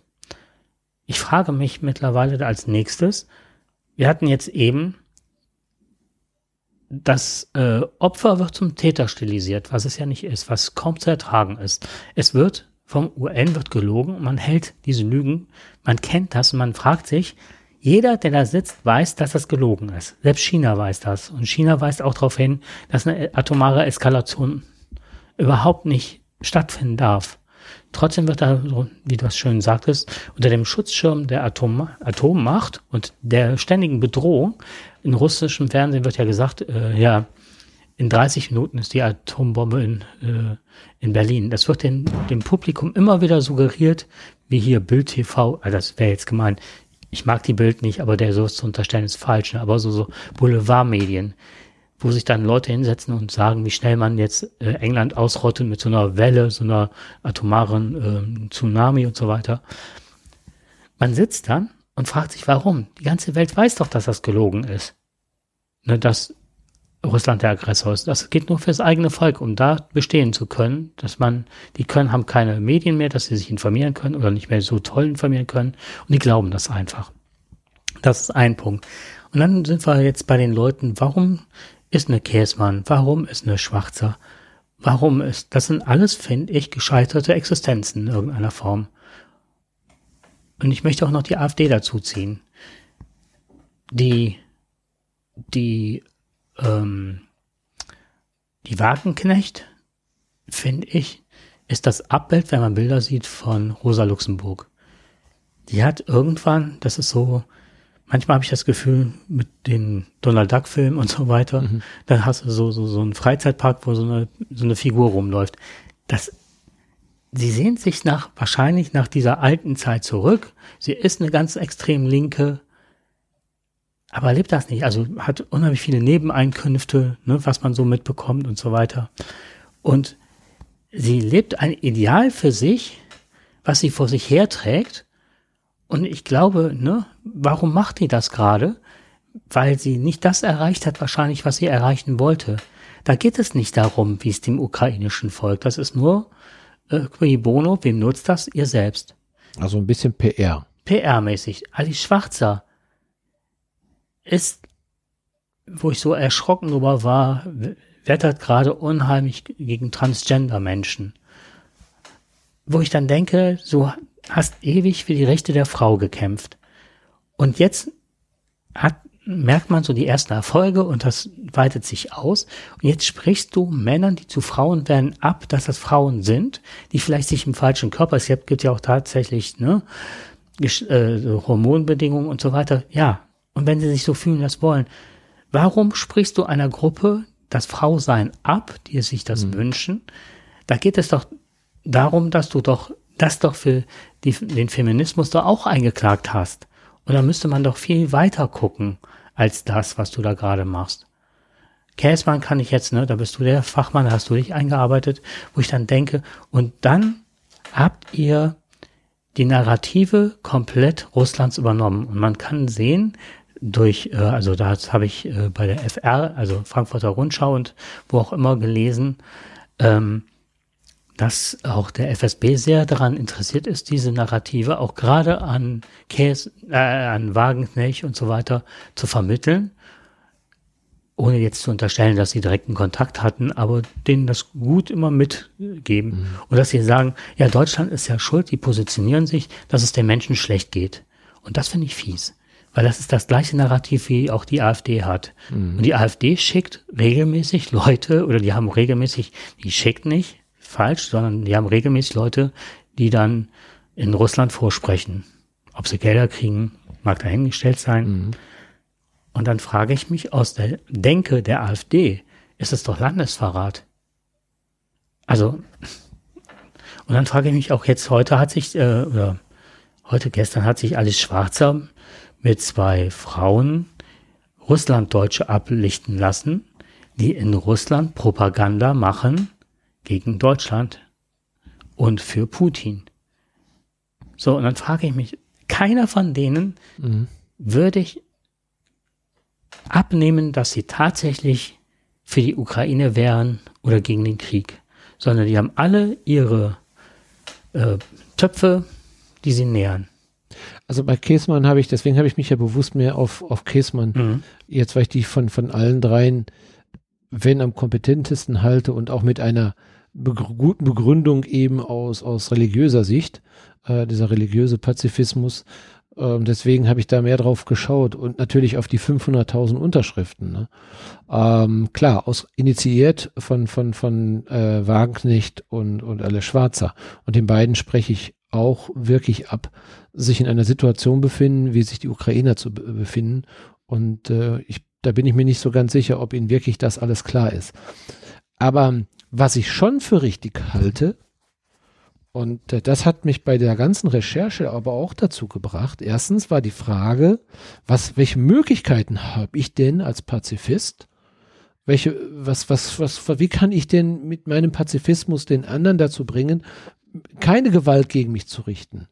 Und da sagt also auch, auch Käsmann zum Beispiel, ähm, zum Beispiel, ja, man kann zum Beispiel äh, zivilen Ungehorsam betreiben.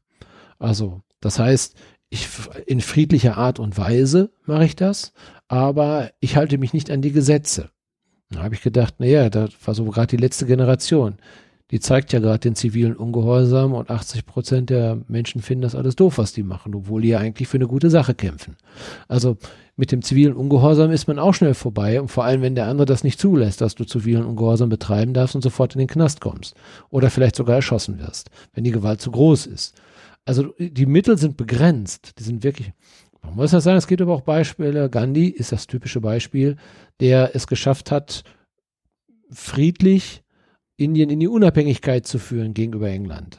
Da habe ich gedacht, ja, richtig, das stimmt. Aber das war kein Aggressor im klassischen Sinne, sondern es ging eigentlich darum, dass er einer einem, einem, einem Land gegenüber trat, das die älteste Demokratie hat. Und er hat sie mit ihren eigenen Waffen geschlagen. Er hat gesagt, wir sind ja friedlich.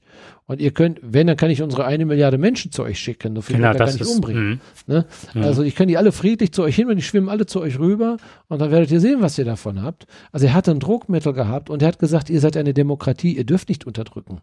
Das hat die Engländer früher nicht gefuchst, aber mittlerweile, klar, in einer Aufklärungszeit ist es natürlich, irgendwann konnten sie sich nicht mehr damit rechtfertigen zu sagen, wir machen das jetzt einfach mal so.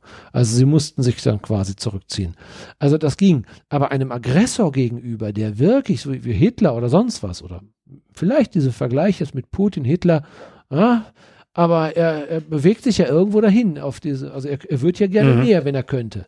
Ne? Also man hat das Gefühl jedenfalls. Ja, er benennt es ja auch dementsprechend. Er sagt, genau. er hat ja die, die Agenda aufgestellt, dass er das alte Sowjetreich genau. auf und es gehen ja Leute weiter, die da dann sagen. wir wieder beim Dritten Reich oder wie auch immer und das russische Reich, ne? Okay. Eben das genau. Und, und, und auch diese Umkehrung zu sagen, jetzt äh, zu sagen, wir sind, äh, es fahren schon wieder deutsche Panzer mit einem Kreuz Ja, genau. Ja, wir fahren durch die Ukraine und bis Russland sind sie ja gar nicht gekommen damals, die Deutschen. Das ist jetzt, äh, aber die sind halt durch die Ukraine. Die Ukraine hat mhm. im Grunde durch uns gelitten und weniger Russland mhm. an sich. Interessanterweise sagt gerade genau Käsmann das, argumentiert Käsmann auch wieder mit, dass deutsche Panzer auf Russen schießen.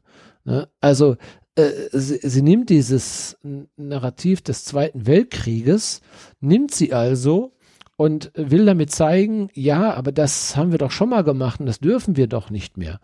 Aber ich glaube, da geht man an den Realitäten vorbei. Ja, ich sitze hier auch gerade noch, und das möchte ich auch nochmal sagen, die Russen haben unter den Deutschen auch gelitten, weil die haben ja auch Soldaten geschickt. Genau. Und ich sehe das immer noch, wie viele Russen da wirklich unter den Deutschen massiv absolut, gelitten haben. Absolut. Das habe ich nie vergessen, das werde ich auch nie vergessen.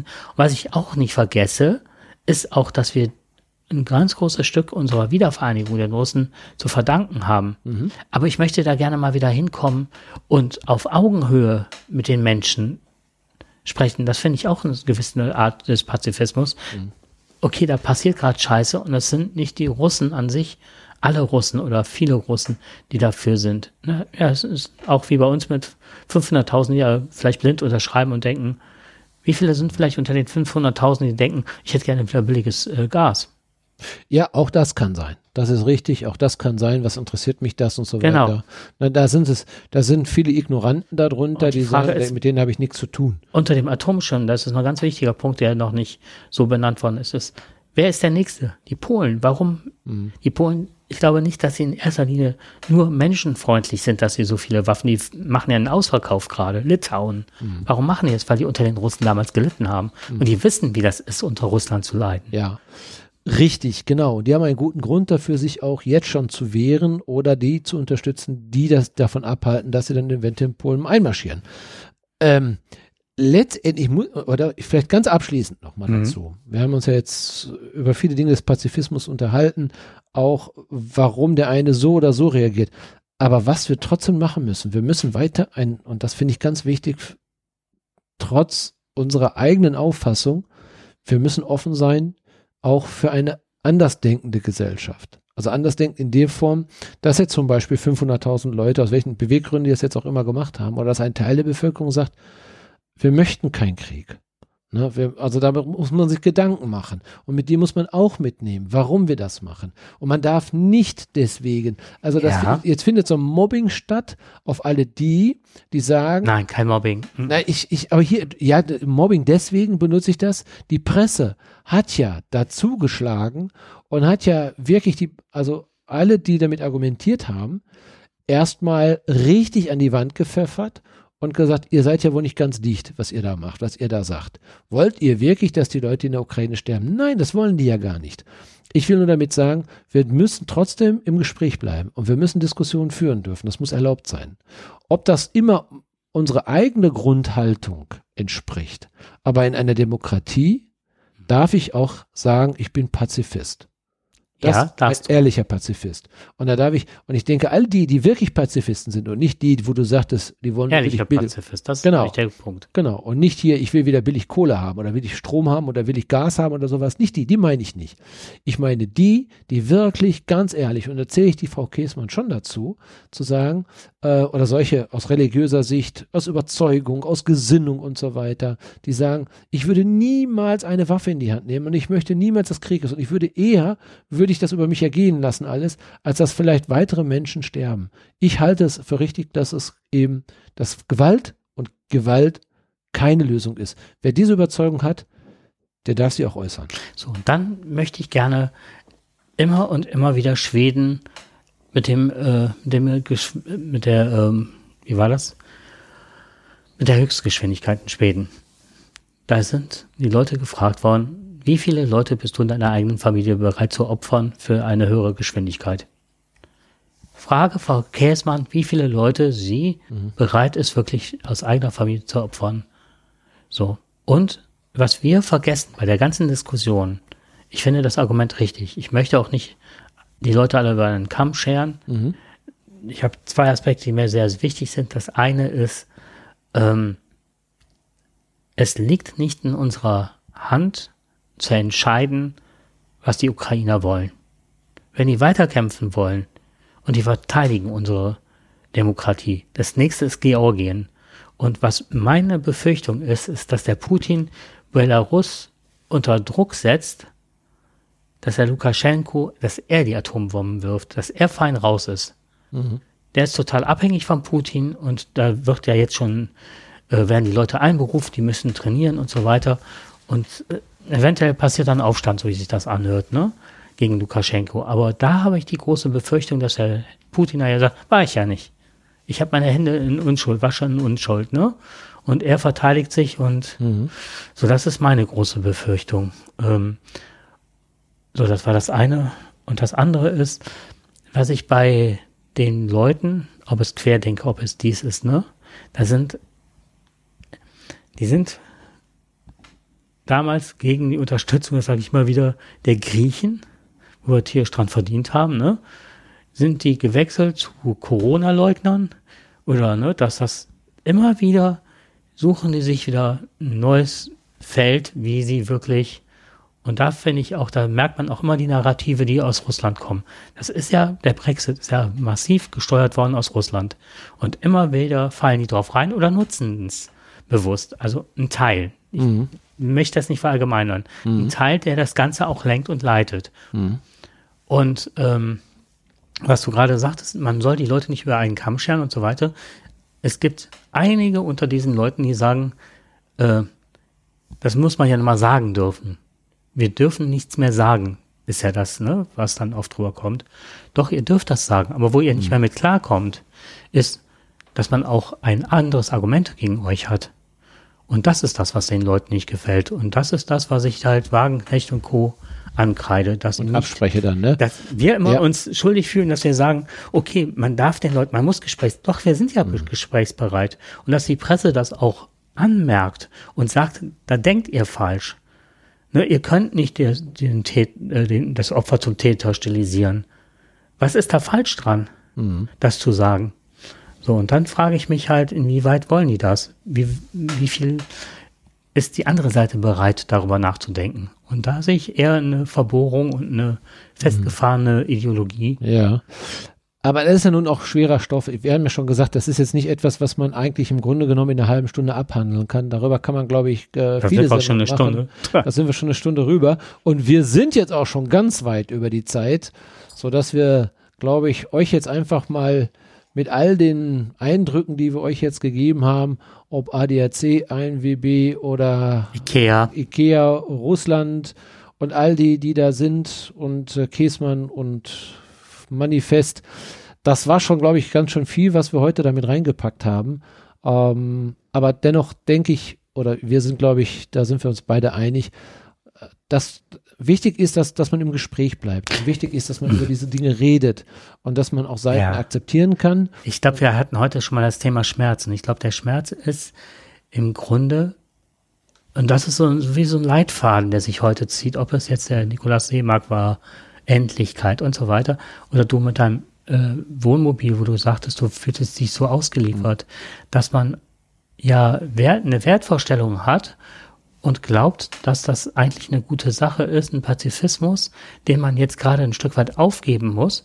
Und ich möchte einen Pazifismus haben, wie Bertha von Suttner das hat oder hatte und sagte, wir müssen das institutionalisieren. Ja, es darf Konflikte, es darf auch Streitereien geben, aber auch mit den Leuten, wie du sagtest, wir müssen in den Austausch wieder kommen und nicht dieses Verhärten und zu sagen, du bist schuld, du bist schuld. Es geht nicht um, Hm, ne, ist gut. Ich, ja, Nein, du hast ja, ich, ich wollte dich jetzt nicht unterbrechen. Nur, wie gesagt, das, das ist, glaube ich, eine sehr endlose Diskussion, die man sonst führt. Ja, ich wollte das äh, auf, ja, auf den Punkt bringen, dass wir das Problem haben, dass der Schmerz ist, dass man uns, dass wir ausgeliefert sind und unseren Paz Pazifismus aufgeben müssen. Ja, das darf ja natürlich nicht sein an der Stelle. Ne? Das sollte ja, glaube ich, nicht sein. Das ist Ja, aber wir stimmen ja schon zu, dass Waffengewalt und Richtig. Waffen. gut. Das Insofern, ist ja so. das ist Aber wir okay. wissen, wir wissen, wir können uns eine Hintertür schaffen im Pazifismus und sagen, okay, damit kann ich leben. Mhm. Ne? Ich kann mir also meine eigene Welt schaffen und kann sagen, okay, heute darf ich Waffen liefern, morgen darf ich es nicht. Ich will habe wieder immer wissen, wo ich hin möchte, wieder zurück möchte. Und ich möchte zurück an den Verhandlungstisch, genau. aber nicht unter den Bedingungen, dass ein Vergewaltiger der Frau vorschreibt, was sie zu tun hat. Und wenn nur, nur die Ukraine kann darüber bestimmen, was mit ihrem Land passiert. Genau. Ob die das wollen. In diesem Sinne würde ich sagen, Bis Wir- bald. bis bald. Wir freuen uns, euch wieder bald mithören lassen zu dürfen und äh, vielleicht schon in ein paar Tagen wieder. Und dir einen schönen Urlaub. Ah, danke, danke. Bis dann. Okay, Tschüss. tschüss.